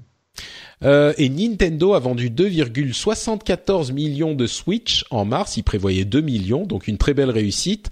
Euh, c'est vraiment un bon démarrage pour une console. Ça fait du bien après l'échec de la Wii U. Et surtout, un petit chiffre comme ça amusant, ils ont vendu 2,76 millions de Zelda sur Switch contre 2,74 millions de Switch. Ça veut dire qu'ils ont vendu plus de jeux Zelda que de consoles Switch. De jeux mecs, ils ont acheté fois, ils ont acheté le jeu pour se le garder quoi, on sait jamais. Alors l'explication qu'on peut se donner, c'est euh, d'une part, il y a euh, des gens qui ont acheté le jeu sans pouvoir trouver la console parce qu'elle était difficile à trouver, et d'autre part, il y a des gens qui ont sans doute acheté deux versions, une version collector à garder sans l'ouvrir, et puis une version normale pour euh, y jouer. Et là, tu comprends, tu vois le, le terme Ouais. de fanbo- fanboy, Mathieu, tu comprends qu'il est redéfini par les fanboys Tout de fait. Nintendo, quoi. Tout à fait. Et sûrement il y en a qui ont peut-être acheté la version dématérialisée plus la version physique. C'est possible Pas aussi. ouais. Euh, Jeff, tu nous dis quand tu dois nous quitter, on est déjà à plus d'une heure sur euh, sur l'émission, donc tu nous dis, je sais que tu es souvent euh, assez pris. Bah, écoute, pour une fois, j'ai encore un petit, j'ai encore quelques minutes, donc c'est un, grand plaisir. Eh ben écoute, euh, je vais très rapidement enchaîner euh, sur les news et rumeurs, mais sans bien sûr oublier de vous rappeler que cette émission, elle est financée, eh ben pas par des sociétés externes, euh, elle est financée entièrement par ses auditeurs, par vous qui nous écoutez. Certains d'entre vous choisissent de faire euh, comme Jeff, qui est content de payer ses impôts, euh, et comme moi aussi d'ailleurs. Tout le monde devrait être content de payer ses impôts. Euh, et et, et Je sais pas si décide- j'étais content. Je dis, j'arrive à, j'arrive à, à survivre, mais à chaque fois, ça me fait mal. Genre, Moi, j'avoue que genre avant le, le 15 avril, j'ai payé pour la première fois les impôts sous un régime Trump. Et ça, ça fait- fait mal au... Écoute, moi, j'avoue que je dirais peut-être pas que je suis content non plus, mais on va dire qu'on est fier de participer à la vie de notre société. On va, le- on va le tourner comme ça. Euh, et donc, certains sont fiers de participer au financement du rendez-vous tech. Et euh, ceux-là, ils peuvent, ils vont sur patreon.com/slash rdvtech et ils donnent. Alors. On est, on est moins, on demande moins que les, les États, hein, euh, un dollar, deux dollars, trois dollars par épisode, le prix d'un café, et ça vous permet d'avoir euh, cette émission, de savoir que vous y participez, et puis de faire en sorte qu'elle continue à exister tout simplement. Donc j'aimerais remercier spécifiquement aujourd'hui Romuald Sabatier, Christ Off, Nicolas Loubet, Jean-Renaud Stéphane, euh, Cyril Leroux, Koalaï, euh, Miak Miak et Sébastien Schauder. Merci à vous tous et merci à tous ceux qui contribuent à euh, faire exister le rendez-vous tech. Euh, c'est vraiment grâce à vous que cette émission continue et que cette émission est ce qu'elle est. Donc euh, on vous remercie infiniment. Et euh, je, en étant en tant que patriote, je, je revendique aussi le fait d'être content de payer pour pour cette émission. Donc je vous, Écoutez- engage- je vous encourage à faire pareil. Voilà, c'est ça. Peut-être qu'il y a des trucs que vous n'êtes pas forcément content de payer, mais là, Exactement. je vous garantis Exactement. Là, que- vous serez tellement content. Là, vous êtes heureux. là. À vous, à vous entendre, à compter nos bêtises. Voilà. En fait, Chaque en mois. fait, on, on, on, on fournit un service incroyable. C'est qu'on on rend les gens heureux de se séparer de leur argent. Franchement, Exactement. je vous en prie, euh, ne me remerciez pas, ça va. C'est c'est c'est moi, ça me fait plaisir, pas de problème. Et quand vous voyez la mine ébahie et heureuse de Patrick quand il reçoit son chèque de Patreon, ça vaut absolument, absolument le coup. Donc, ah bah alors ça c'est de- sûr que moi j'ai la banane. Quand quand je me rends compte qu'il y a des gens qui pourraient choisir de ne pas euh, donner de l'argent et qui se disent eh ben vous savez quoi? Cette émission euh, elle me plaît elle m'intéresse et elle m'apporte des trucs. Et ben donc je vais choisir de donner de l'argent. Euh, c'est sûr que c'est une fierté immense et une joie infinie Bon, passons euh, à la partie news et rumeurs avec une petite conférence d'Orange qui a présenté deux trucs. Euh, D'une part, un service euh, de, de banque, donc Orange Bank, dont on savait qu'il allait arriver. Alors, il y a beaucoup de temps réel et d'intelligence artificielle, décidément, elle est partout. Et puis, un assistant euh, qui s'appelle Jingo. C'est un assistant virtuel, euh, comme on en voit un petit peu partout. Là encore, euh, ils sont partout, c'est sûr. Euh, mais Orange, qui se dirige vers la banque et vers l'assistant virtuel, à la limite, assistant virtuel, ok, encore un. Bon, c'est bien qu'ils en aient un parce que c'est ils veulent pas être complètement dépendants des euh, des, des autres sociétés avec les les box qu'on a en France qui est une spécificité très française que les FAI nous nous donnent les box. Et ben c'est hyper cohérent. Euh, Orange Bank, là ça m'intéresse encore plus parce que c'est une sorte de validation de tout ce dont on parle depuis euh, un bon moment, avec no- notamment euh, Number 26 qui s'est renommé N, N26, enfin N26, toutes ces banques en ligne euh, qui sont vraiment, moi, depuis qu'on en a parlé dans l'émission, il y a plein de gens qui me disent sur Twitter et ailleurs, ah j'ai essayé telle banque, telle banque, telle banque. C'est alors c'est pas parfait, mais il y a des aspects de la banque qui rappellent vraiment des évolutions de euh, de business qui étaient hyper établis et où les nouveaux acteurs sont arrivés, ont, ont tout euh, chamboulé. Et des trucs comme par exemple quand Orange Bank ils disent, euh, ils précisent que il y a des services en temps réel, c'est des trucs bah oui à l'heure du net c'est normal quoi. Et le le fait que les autres banques mettent si longtemps à s'y mettre, les banques traditionnelles, ça veut dire qu'il y a peut-être un, une ouverture pour euh, les banques euh, modernes pour s'y engouffrer et Orange a l'air d'avoir vu ça. Du coup, je pose la question, euh, bien vu Orange ou c'est pas leur business? Euh, Bah là encore, Mathieu ou Jeff, bah Jeff, vas-y. Est-ce que c'est bien vu ou est-ce qu'ils vont faire un truc qui, a priori, euh, c'est c'est pas vraiment leur cœur de métier?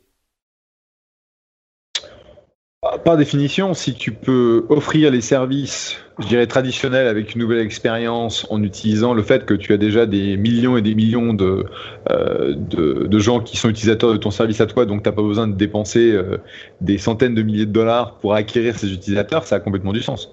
Hmm. Euh, c'est ça la question, c'est quelles, quelles sont, quelle est la, la différence en termes de service, en termes d'expérience euh, je veux dire, euh, si tu te rappelles à l'époque euh, Cortal, euh, euh, il y a 25 ans, c'était super nouveau parce que tu pouvais en fait avoir des services qui super rapidement sans avoir besoin de te déplacer au guichet. Je veux dire, c'est euh, c'est la nouvelle c'est la nouvelle génération, ça a du sens. Euh, cela dit, il y a il y a eu pas beaucoup de, de boîtes aux États-Unis qui ont créé comme ça euh, des, des filiales, euh, que ce soit carte de crédit, bancaire, services, etc., qui ont, des, euh, qui ont eu du succès. Donc je vois pas pourquoi. À partir du moment où c'est bien ficelé et euh, où l'expérience client est vraiment intéressante, je vois pas pourquoi ce serait une erreur.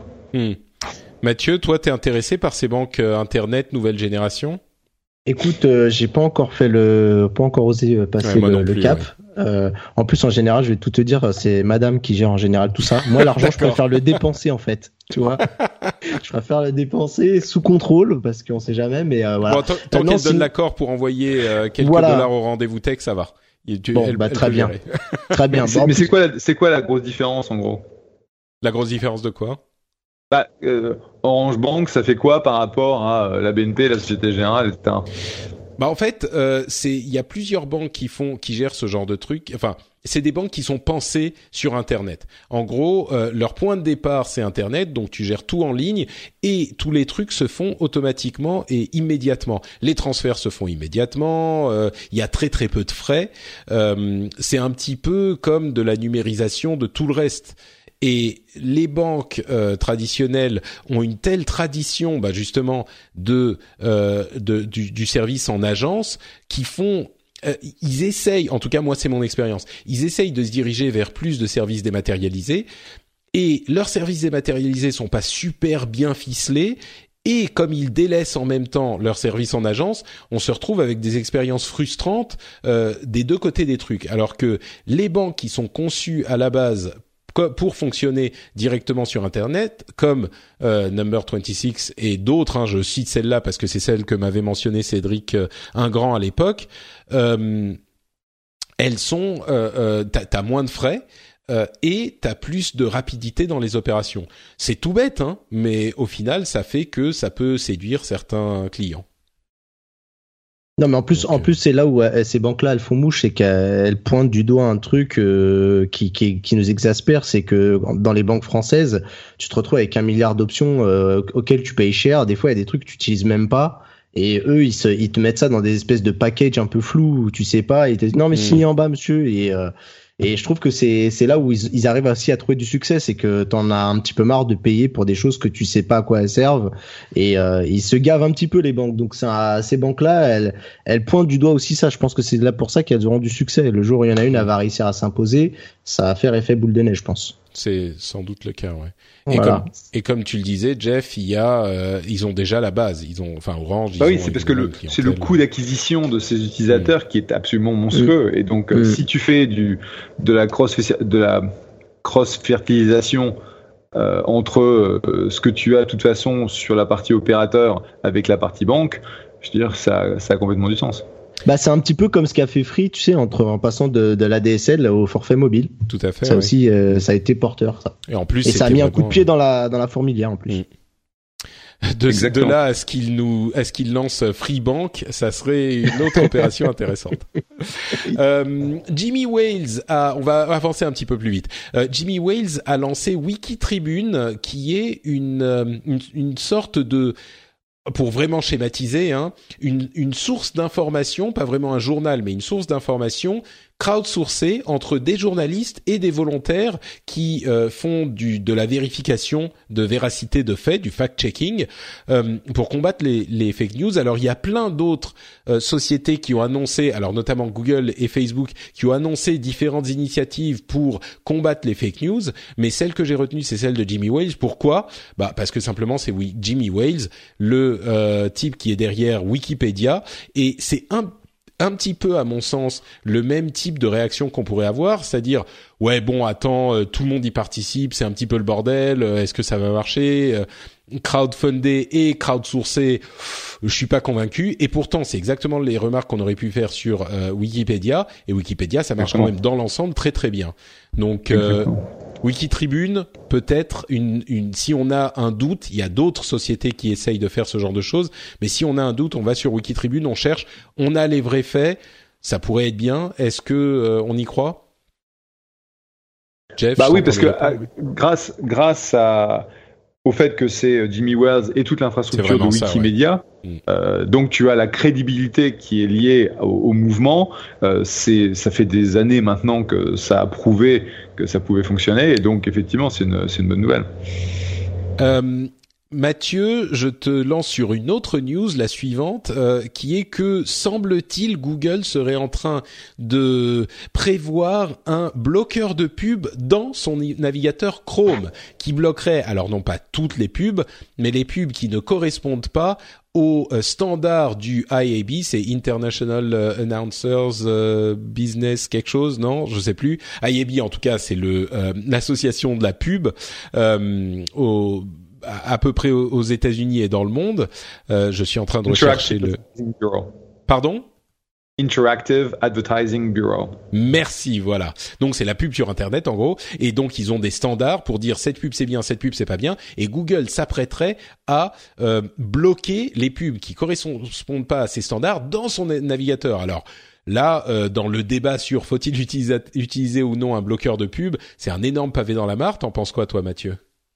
Bah, écoute, euh, c'est un petit peu ironique de voir Google bloquer euh, quelque chose qui sur lequel il, il- enfin, il planche quoi au niveau de, au niveau financier, pardon. Euh, du coup, euh, c'est, je sais pas si c'est très bien perçu. Moi, je, je suis très fan. hein. Je suis côté Google. Je suis beaucoup utilisateur des services de Google, mais je sais pas si je ferais confiance à Google pour, euh, pour comme bloqueur de Mm. pub. Tu vois. Bah, en fait, euh, moi, la manière dont je vois les choses, il y a deux éléments. D'une part, ils bloqueraient pas leur propre pub, bien sûr, puisque eux, leurs pubs correspondent aux standards du IAB. Donc, c'est les pubs des autres qui vont aller bloquer. Et d'autre part, enfin, dans la même euh, veine, ils ont intérêt à ce que les gens aient envie d'utiliser Internet et aient envie euh, de naviguer sans un bloqueur de pub total. Donc, c'est complètement cohérent que Google fasse un truc comme ça, parce qu'au moins comme ça, ils euh, se disent que les gens vont pas aller à l'extrême d'utilisateur d'utiliser un bloqueur de pub qui a tout bloqué. Euh, moi, ça me paraît cohérent. Et ensuite, n'oubliez pas, ça c'est une remarque que j'ai vue. euh, je, je sais plus où, mais qui était hyper euh, vrai, c'est que Google bloque déjà des pubs. Alors, il bloque les pop-up, les, les, les, les Oui. fenêtres qui s'affichent, n'est-ce pas? Et Mhm. c'est essentiellement des pubs. Alors, c'est pas que des pubs, mais c'est essentiellement des pubs. Donc, en fait, ils le font déjà. Et, et donc, c'est calé un petit peu plus loin. Bon, effectivement, un petit peu plus loin de manière très symbolique.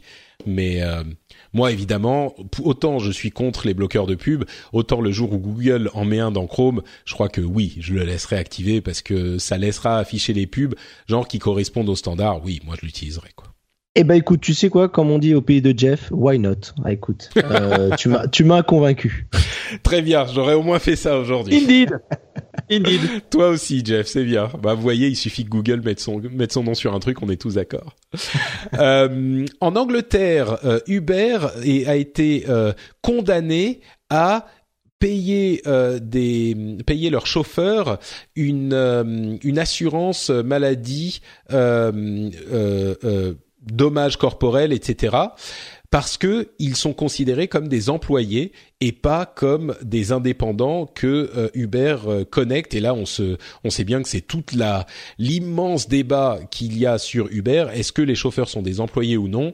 Bon, personnellement, moi, j'aurais tendance à dire que même si techniquement euh, c'est, enfin, à vrai dire, mon avis importe peu, mais euh, même si techniquement, oui, Uber ne fait que les connecter, dans les faits, bah, ils bossent que pour Uber, les gars, souvent. Donc, euh, il n'y a pas vraiment de diversité de, de boulot. Donc, euh, c'est compliqué de se dire on va les employer effectivement, mais dans les faits, il ne- Uber n'a aucune des obligations de de- de- d'un employeur. Donc euh, bon, je sais pas si la, la Bah, réponse est facile, mais Je sais pas si tu as des auditeurs qui travaillent chez Uber, mais c'est peut-être le cas. Il y en a, hein, ouais. On n'en sait rien. Et je pense que cette idée, elle, elle leur ferait bien plaisir ici, en tout Mm. cas. Ce serait déjà une avancée. c'est euh, en tout cas un- une grosse question que les que l'Angleterre ou que les le Royaume-Uni est en train de trancher. Euh, les, les ventes d'e-books aux US ont chuté de 20% euh, en 2016, pendant les 9 premiers mois de 2016, et de, euh, enfin c'est 19% aux US, 17% en Angleterre, et les, les ventes de livres physiques ont remonté.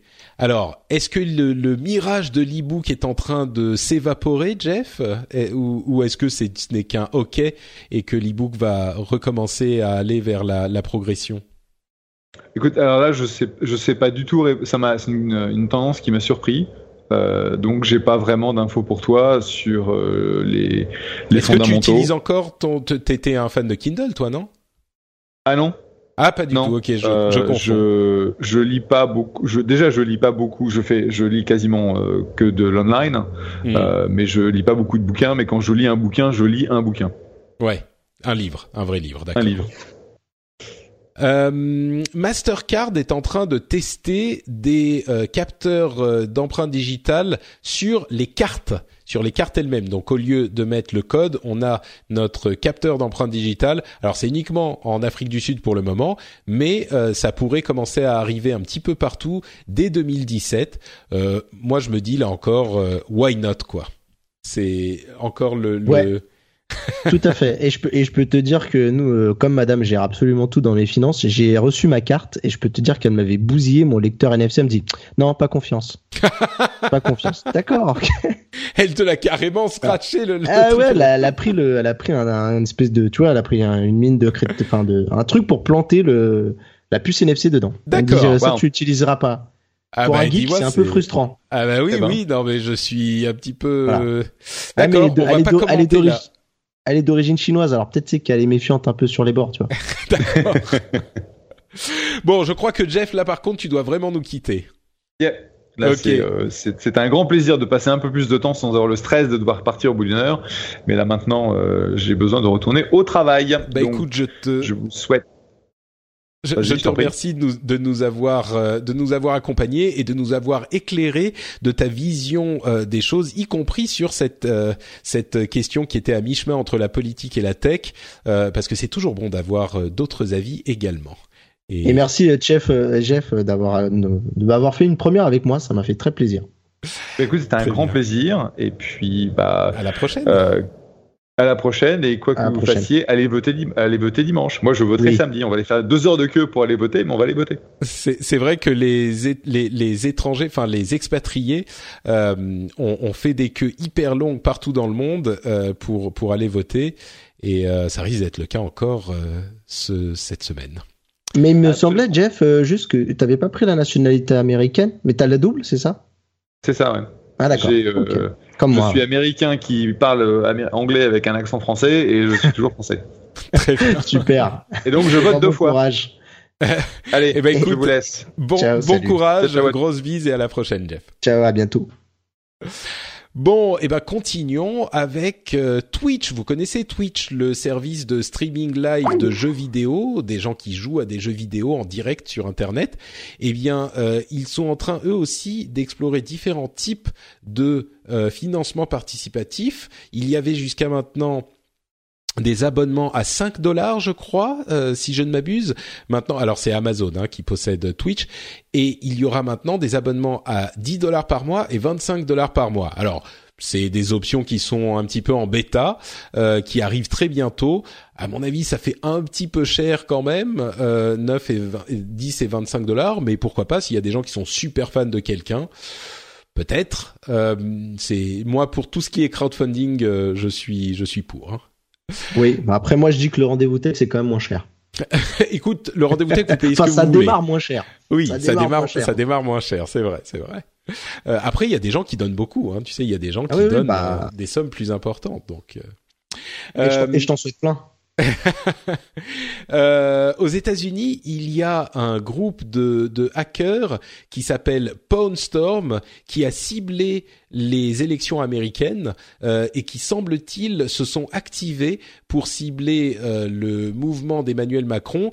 On s'en doute pour euh, faire gagner. Alors c'était un, un groupe qui était plutôt favorable, affilié avec la Russie, et donc ils auraient joué pour faire euh, gagner Donald Trump. Et là, ils seraient en train de jouer pour essayer de euh, pousser l'opinion française vers Marine Le Pen.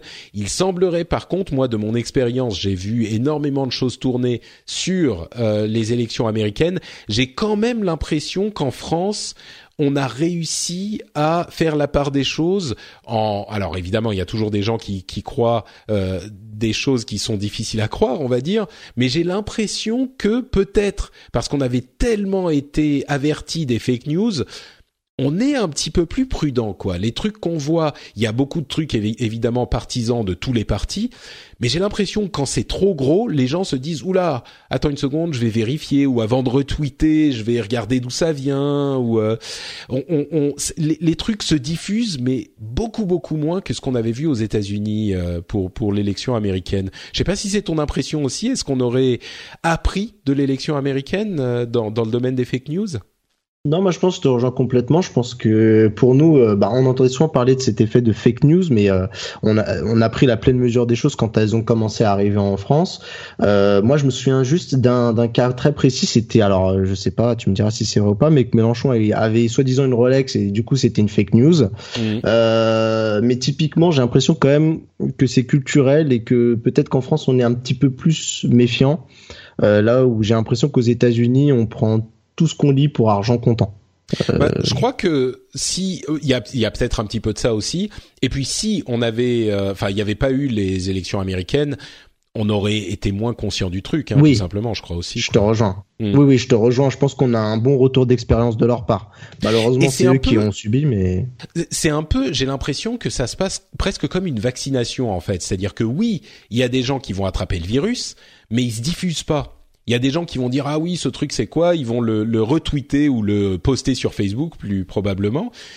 Et puis assez vite, il y a les gens qui vont voir ça. Certains vont se dire ah ouais mais attends euh, ça ça a l'air bizarre, je vais vérifier. Et puis ils vont dire dans les commentaires euh, euh, écoute voilà le lien qui montre que ça c'est pas vrai. Tu parlais de l'histoire de la Rolex de Mélenchon, ça ça a fait un petit peu de bruit, mais à la limite les gens le voient et comprennent tout de suite que ah ça a l'air un peu bizarre, peut-être qu'il faut que je vérifie quoi. Donc c'est vraiment comme une vaccination, c'est marrant mais Bon, j'espère en tout cas que ma ce que j'en vois est représentatif de euh, de la du, du, du paysage euh, social networking français parce que quel que soit le bord duquel on est, je crois qu'une chose là encore comme on disait tout à l'heure sur laquelle on est d'accord, euh, bah les fake news ça fait du bien à personne quoi.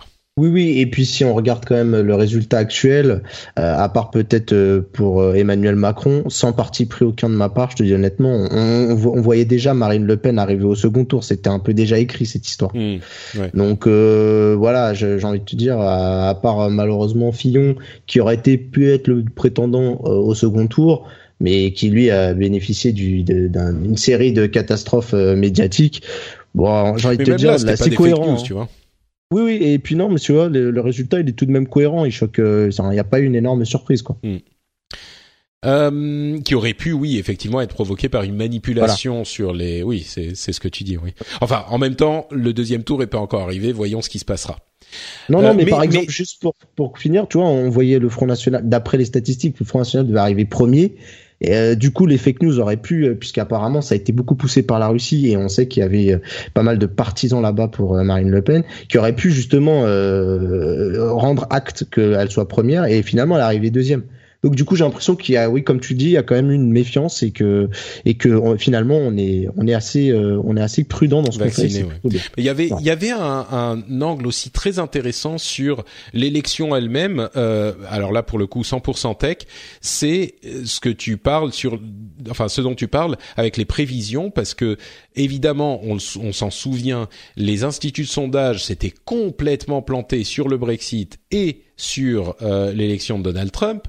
Et il y avait du coup pour l'élection française des sociétés qui euh, faisaient des estimations par un biais tout autre qui était celui des réseaux sociaux avec une sorte de deep learning euh, AI une sorte de gloubi-boulga technologique et qui disait les instituts de sondage vous êtes encore en train de vous planter et nous, on a les, vrais résultats parce qu'on a fait des analyses sur les réseaux sociaux. C'était un petit peu euh, l'ancienne école contre la nouvelle école.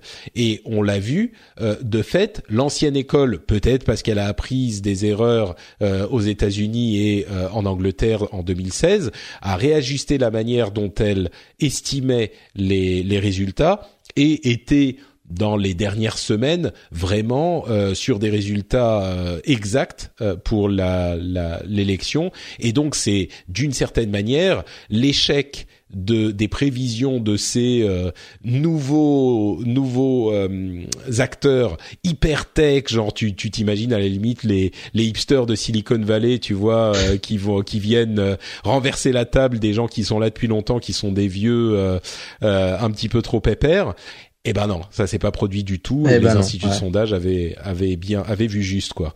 Donc mhm. c'était euh, pour une fois, vous voyez là, la tech est carrément plantée quoi. Ouais.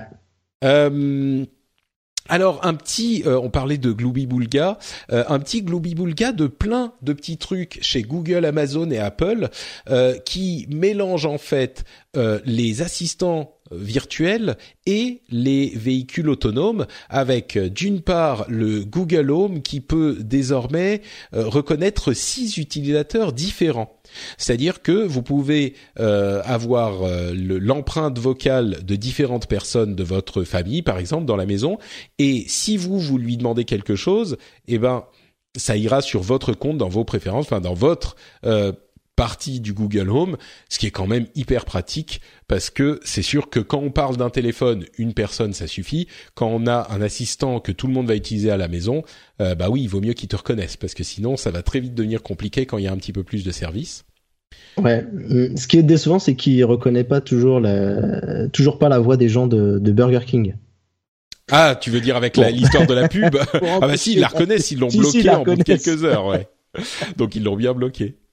Euh, il y a une encore une confirmation, euh, enfin une confirmation d'une rumeur euh, qui, qui se durcit euh, d'un équivalent du Google Home, du Amazon Echo chez Apple.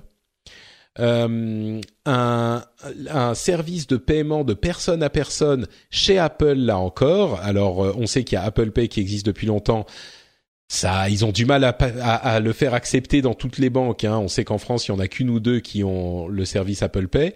Mais là, euh, passage de, de paiement de personne à personne, ça pourrait court-circuiter un petit peu les banques. Pardon, excusez-moi, les allergies euh, me touchent la gorge. Euh, et puis surtout, on a vu encore une fois une la, la, enfin on a eu la première photo de la voiture Apple dans la Silicon Valley euh, donc qui confirment effectivement qu'ils sont encore en train de travailler sur le truc. Et euh, on a des rumeurs selon lesquelles Amazon serait aussi en train de travailler sur une technologie de voiture autonome, mais qui se concentrerait pas sur l'idée de euh, construire des véhicules, mais plutôt d'essayer de réfléchir à la manière dont ils peuvent les utiliser. Et on sait que euh, Amazon a ses doigts absolument partout dans la tech, donc euh, on imagine bien qu'ils trouveraient un moyen d'utiliser des véhicules autonomes euh, quelque part dans leur business.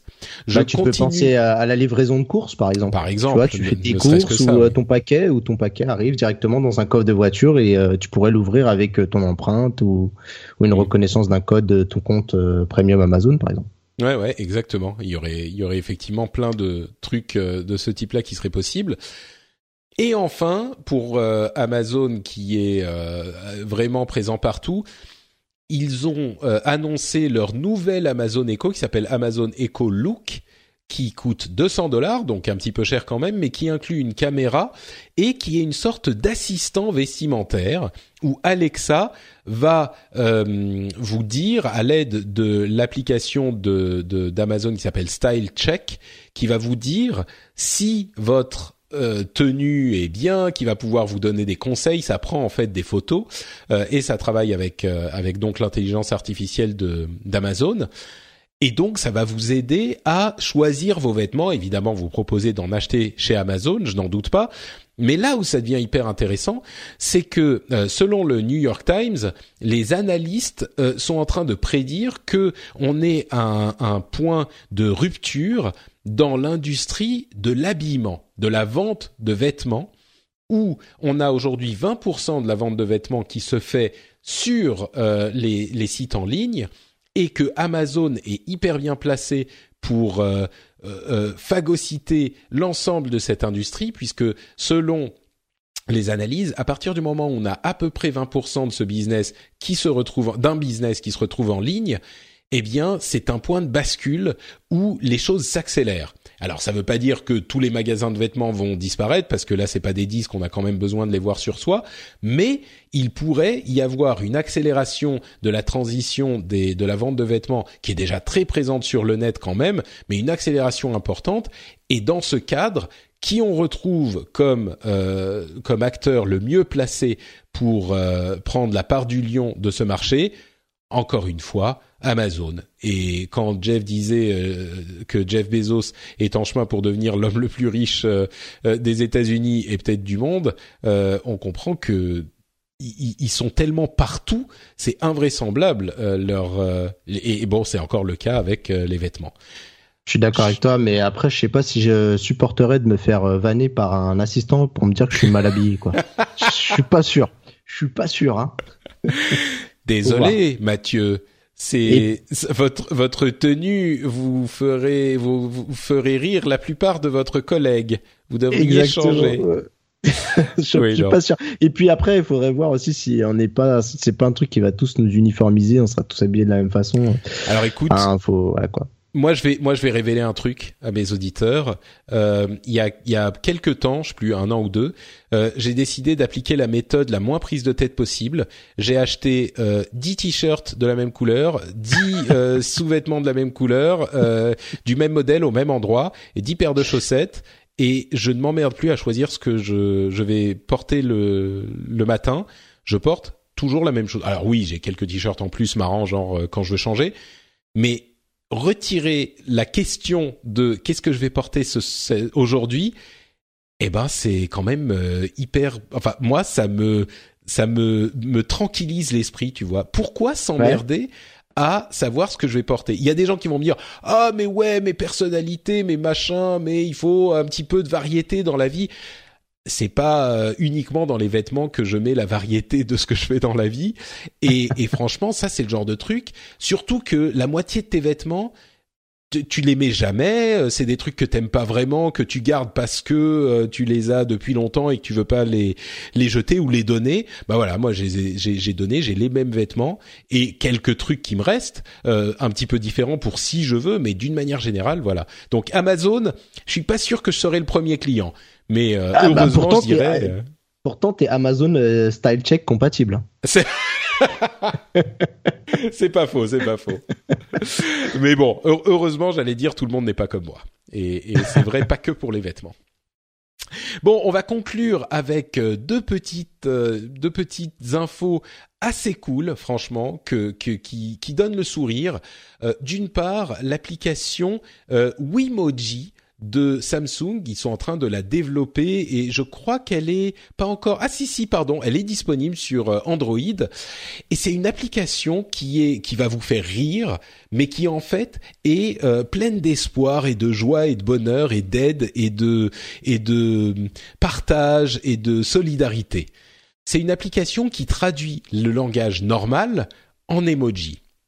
Et en fait, tu vas dire oui bon, euh, ok, ça sert à rien, c'est un truc de hipster, euh, de, de, de, hipster millénial. Euh, merci, au revoir. En fait, le, le truc à quoi ça sert, c'est pour les gens qui sont aphasiques, c'est-à-dire qui ont suite à une attaque cérébrale ou ce genre de choses, qui n'arrivent plus à lire à lire les mots. Ils arrivent plus, tu mhm. vois.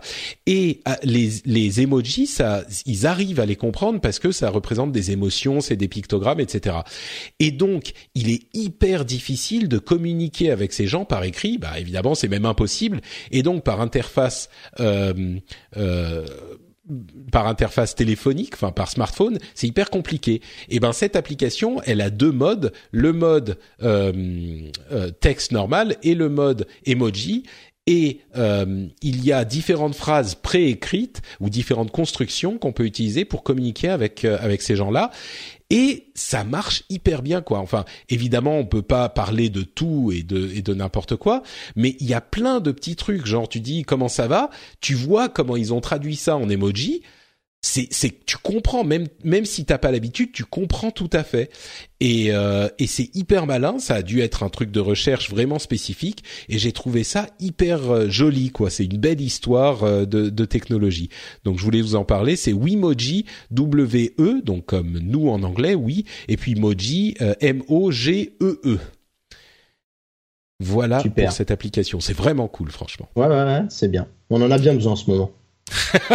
Donc c'est bien euh, DJI, le constructeur de euh, drones, euh, a sorti son euh, FPV headset. Alors c'est quoi C'est First Person View headset? En gros, c'est un casque type réalité virtuelle, mais qui simplement vous projette les images qui proviennent de la caméra de leur drone. Euh, donc bon, ça coûte quand même 500 dollars, c'est pas donné hein, pour un casque qui va être utilisé spécifiquement pour ça. Mm. Mais par contre, euh, moi je me souviens de la première fois que j'ai essayé un truc comme ça, c'était à Le Web il y a peut-être je sais pas 6 7 ans et là c'est disponible pour des des tarifs entre guillemets raisonnables genre pour une société ou un truc comme ça.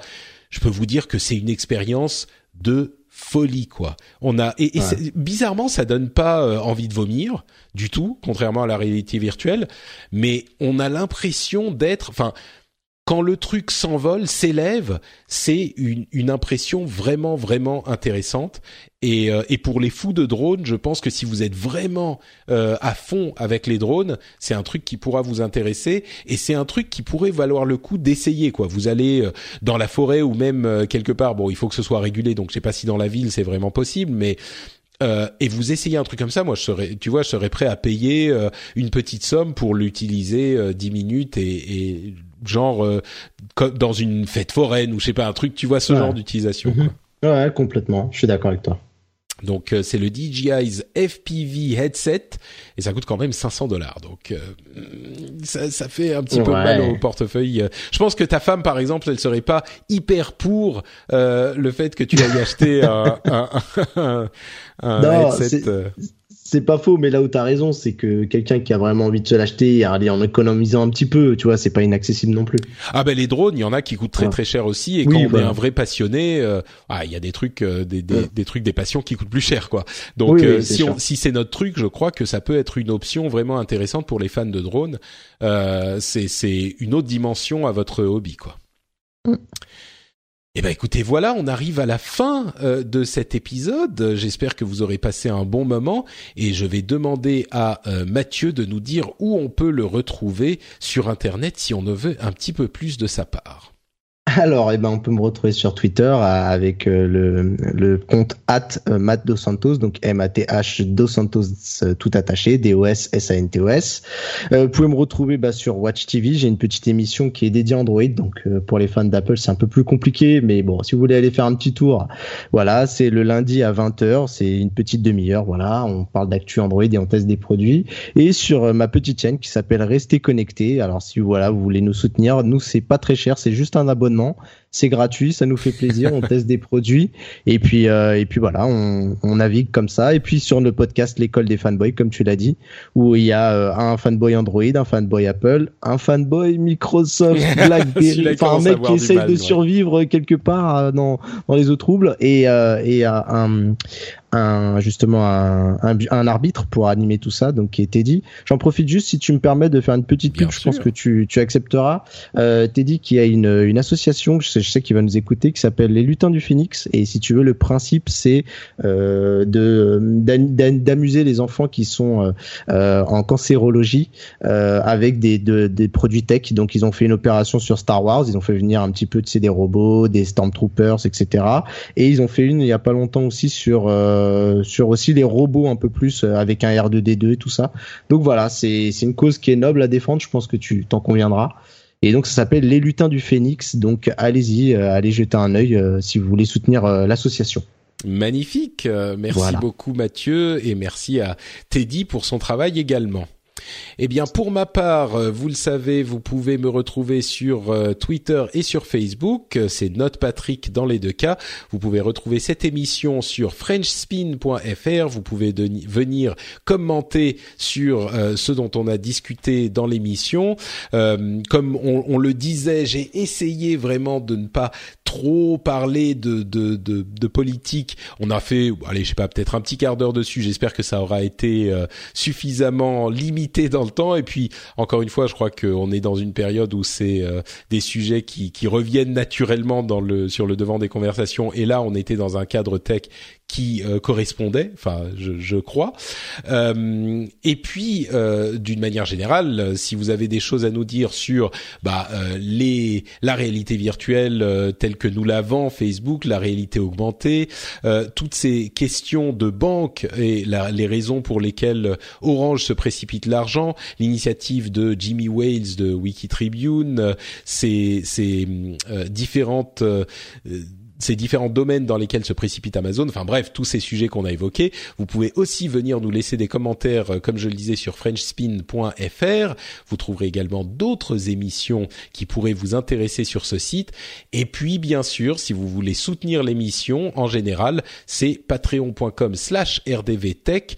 Euh, vous le savez, il n'y a que vous qui peut euh, financer cette émission. Il n'y a personne d'autre. Donc, euh, audience du rendez-vous tech vous êtes mon seul espoir. Non, ça va quand même. Les, choses vont, les choses vont bien. il y a pas de souci. Mais bon, si vous pensez que ça vaut le coup, patreon.com/slash rdvtech. Et quoi qu'il arrive, nous serons de retour dans 15 jours pour un nouvel épisode. D'ici là, on vous souhaite bah, bonnes élections. Je sais que c'est pas forcément facile, mais euh, c'est un moment qu'il faut passer. On n'a pas vraiment le choix. Et euh, on se donne rendez-vous dans 15 jours pour euh, un autre épisode. Ciao à tous et à dans 15 jours.